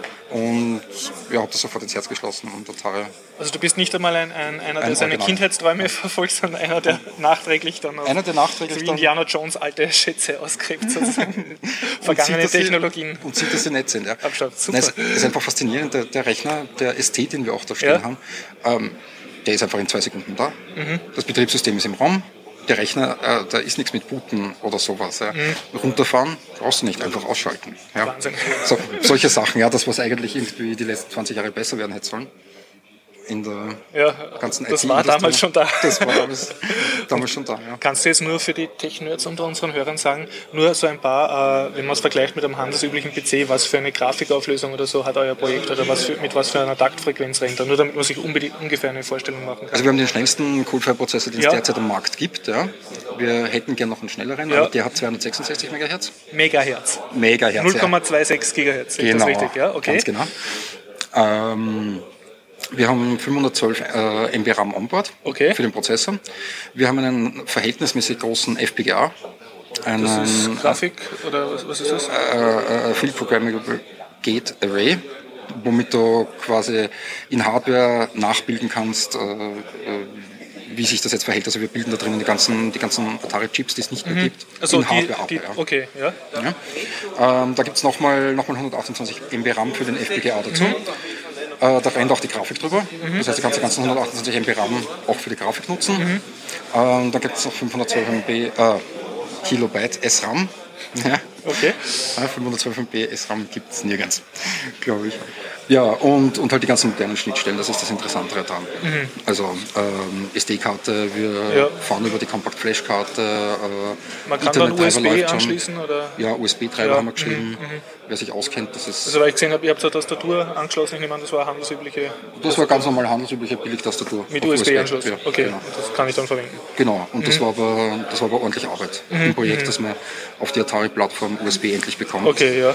Also eh nur Mass Storage und, und Heat Devices. Das heißt, ihr, ihr macht ein Evolve, also ihr macht Ja. Sachen, die damals einfach noch nicht Genau. denkbar waren. Genau.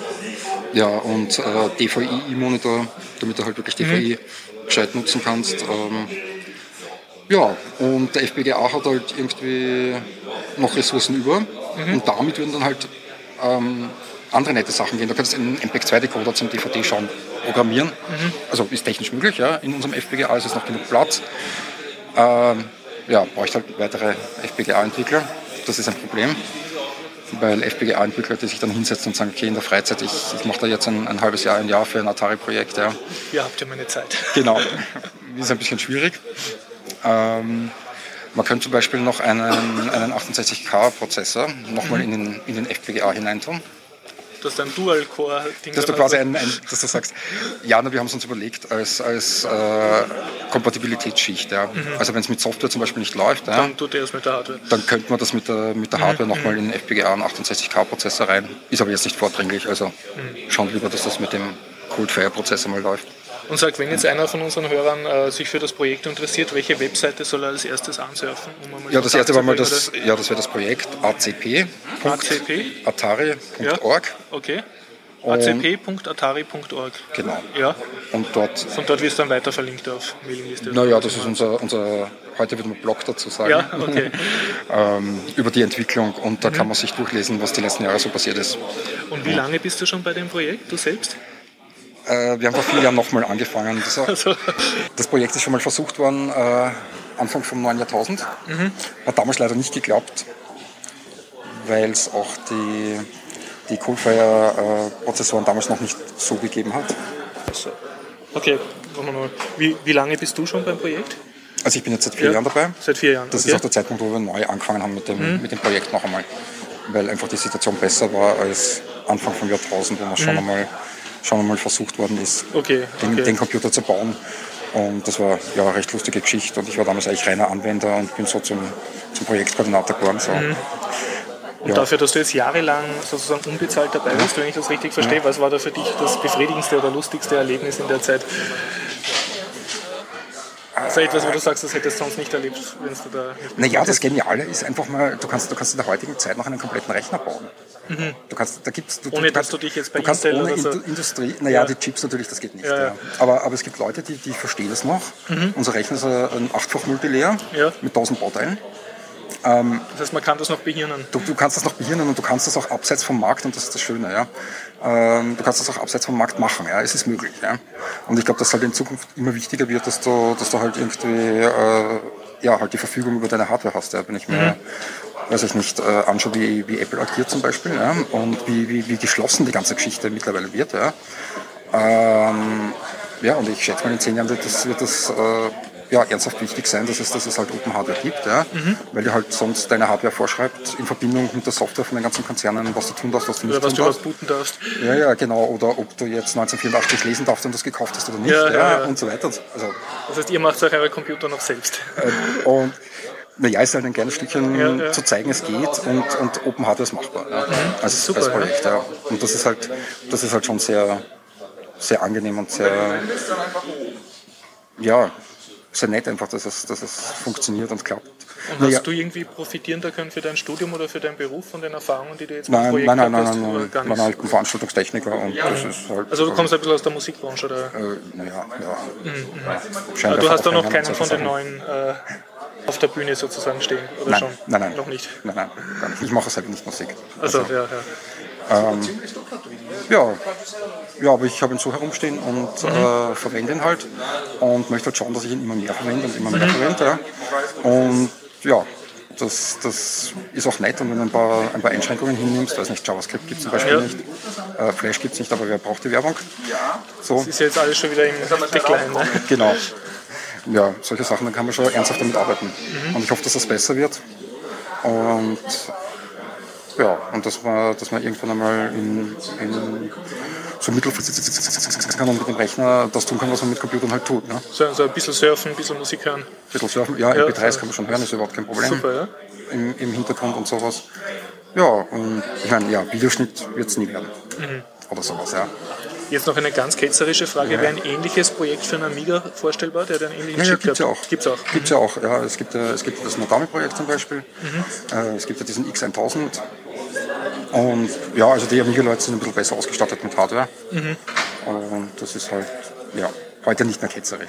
Okay. Also da gibt's, da Darf- gibt's netten, da da gibt's netten Kontakt. Zu miteinander Und- reden und so. Ja, ich habe das nicht mehr mitgekriegt. Das war Ja. ja. zu spät. Ich habe das nur mehr dann so, man hat sich früher so in den 80ern und so. Aber wie Rapid Austria, oder? Ist der Amiga oder ist der? Ja, genau.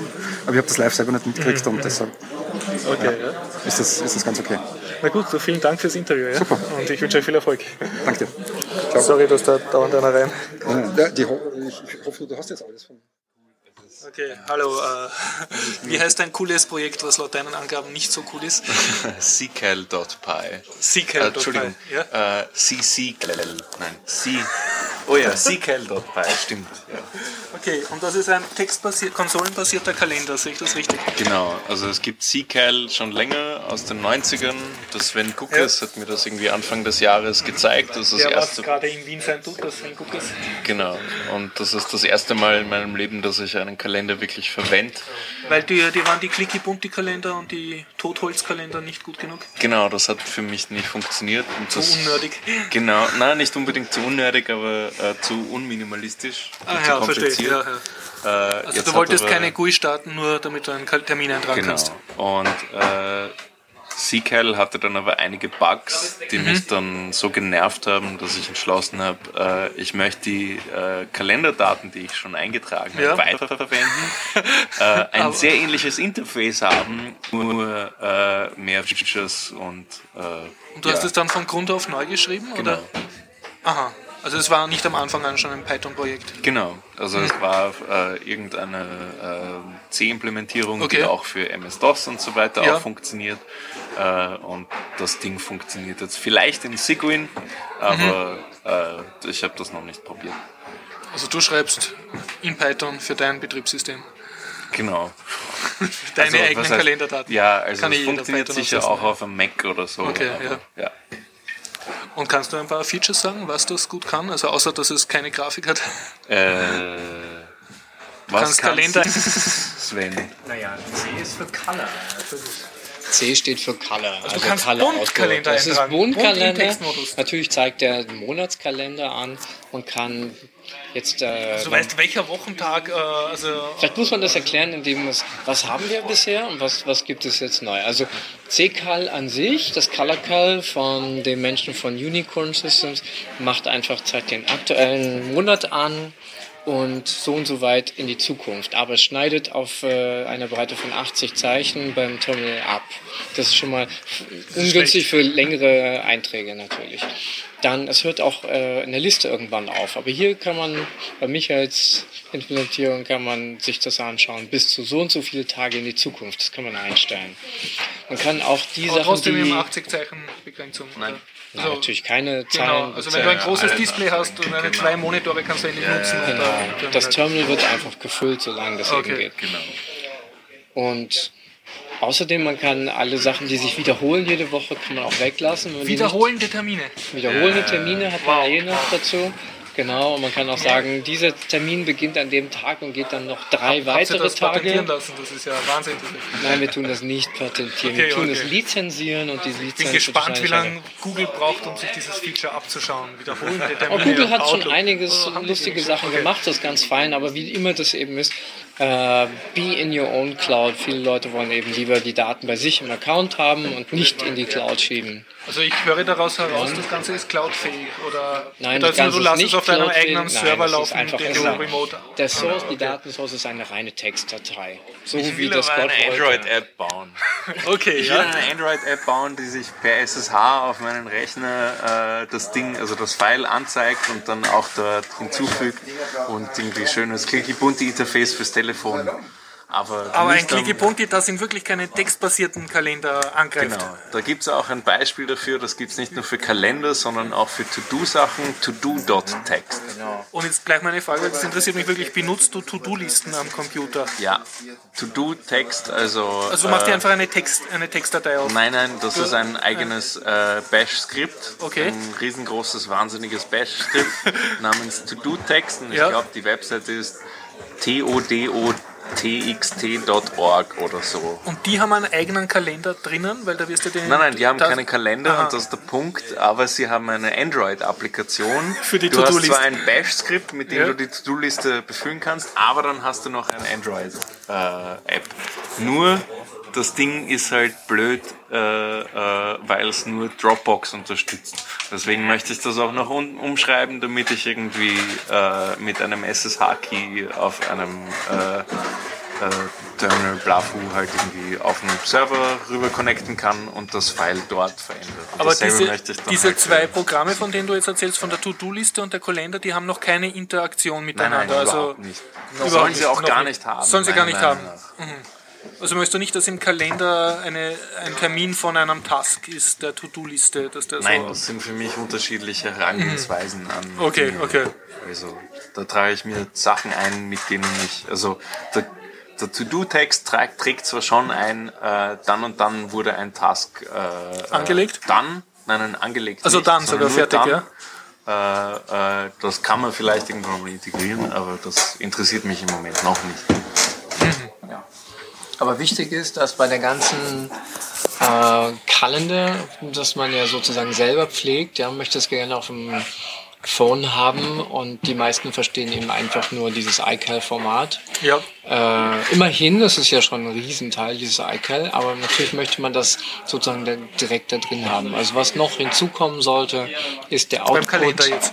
Bei dem Kalender-Tool, das dort im iCal-Format bei rausspringt und dann kann man das sich dort auf seine eigene Webseite legen und Dann kann ich mir in subskribieren. Microsoft Outlook dann die iCal exportierten Kalenderdaten Was ist anschauen. Microsoft? Äh, ist ein ja. Gerücht.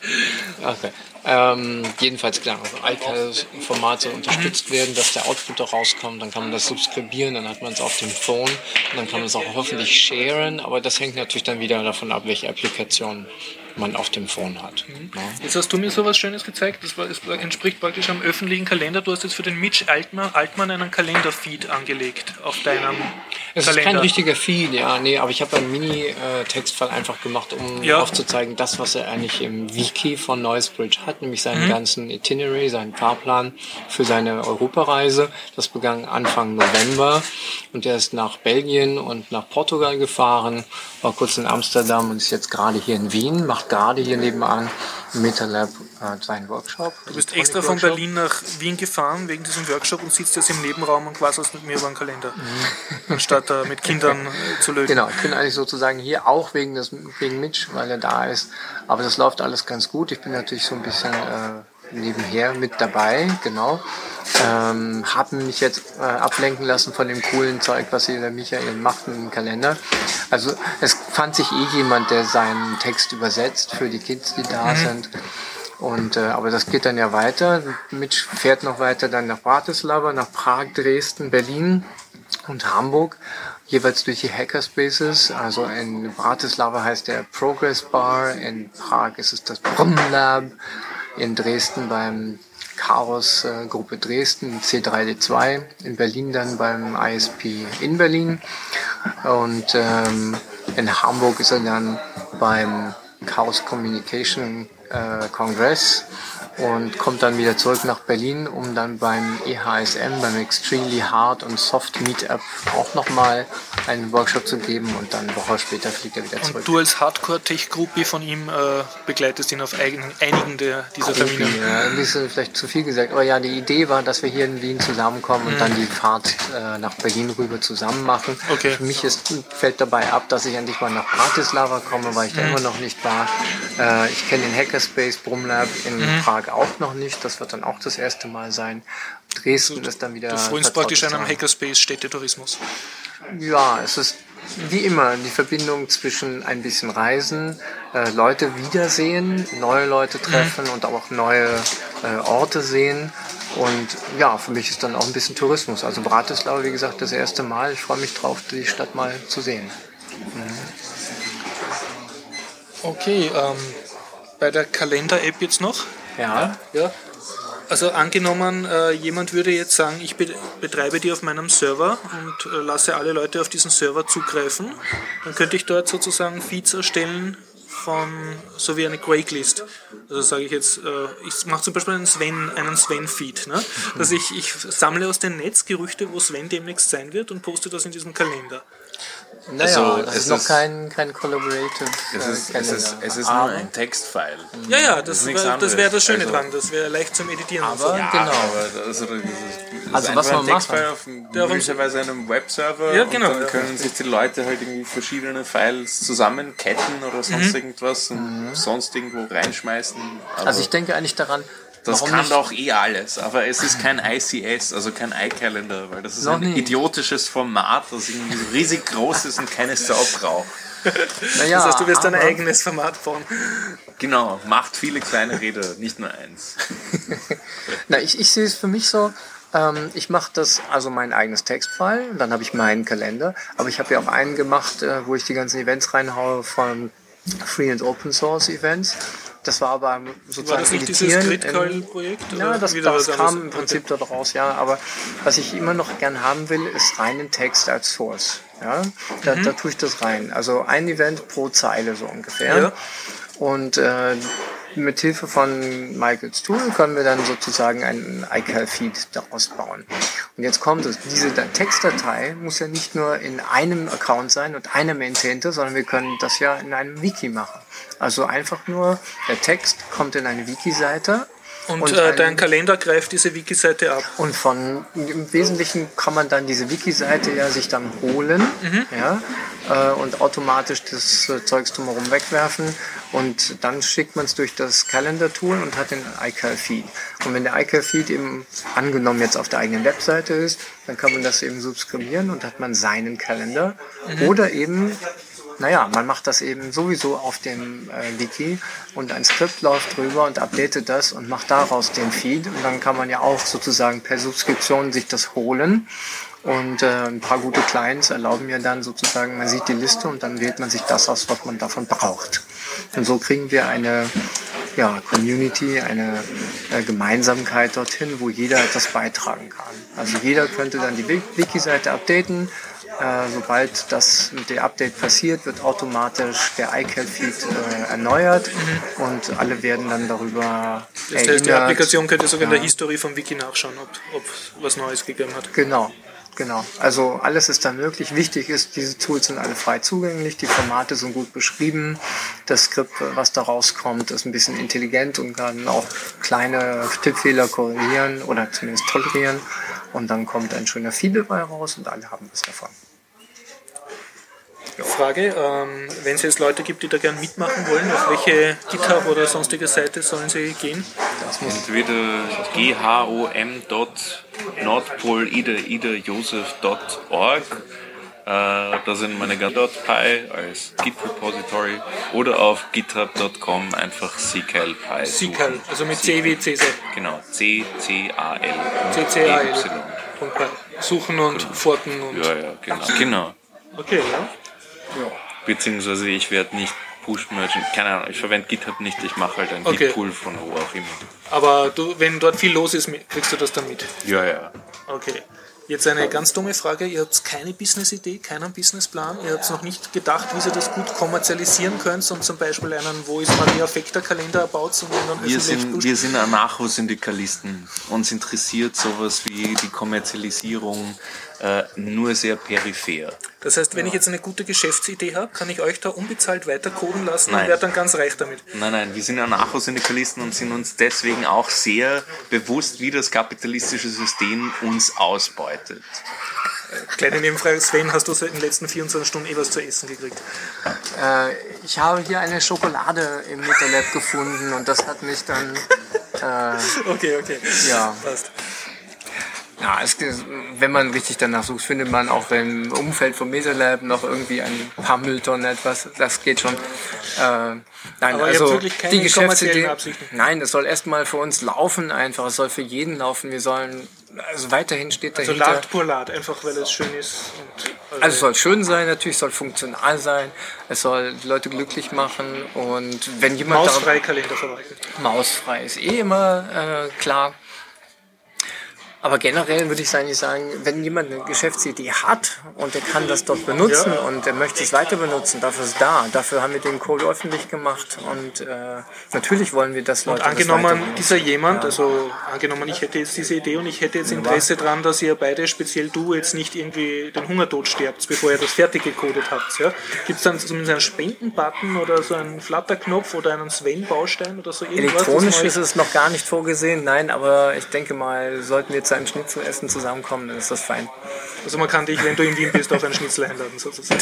E-Mail schreiben. Ja, E-Mail schreiben. Genau. Kann man dir etwas Gutes tun oder? Ja, E-Mail schreiben und E-Mail- sagen, ich habe Essen für dich.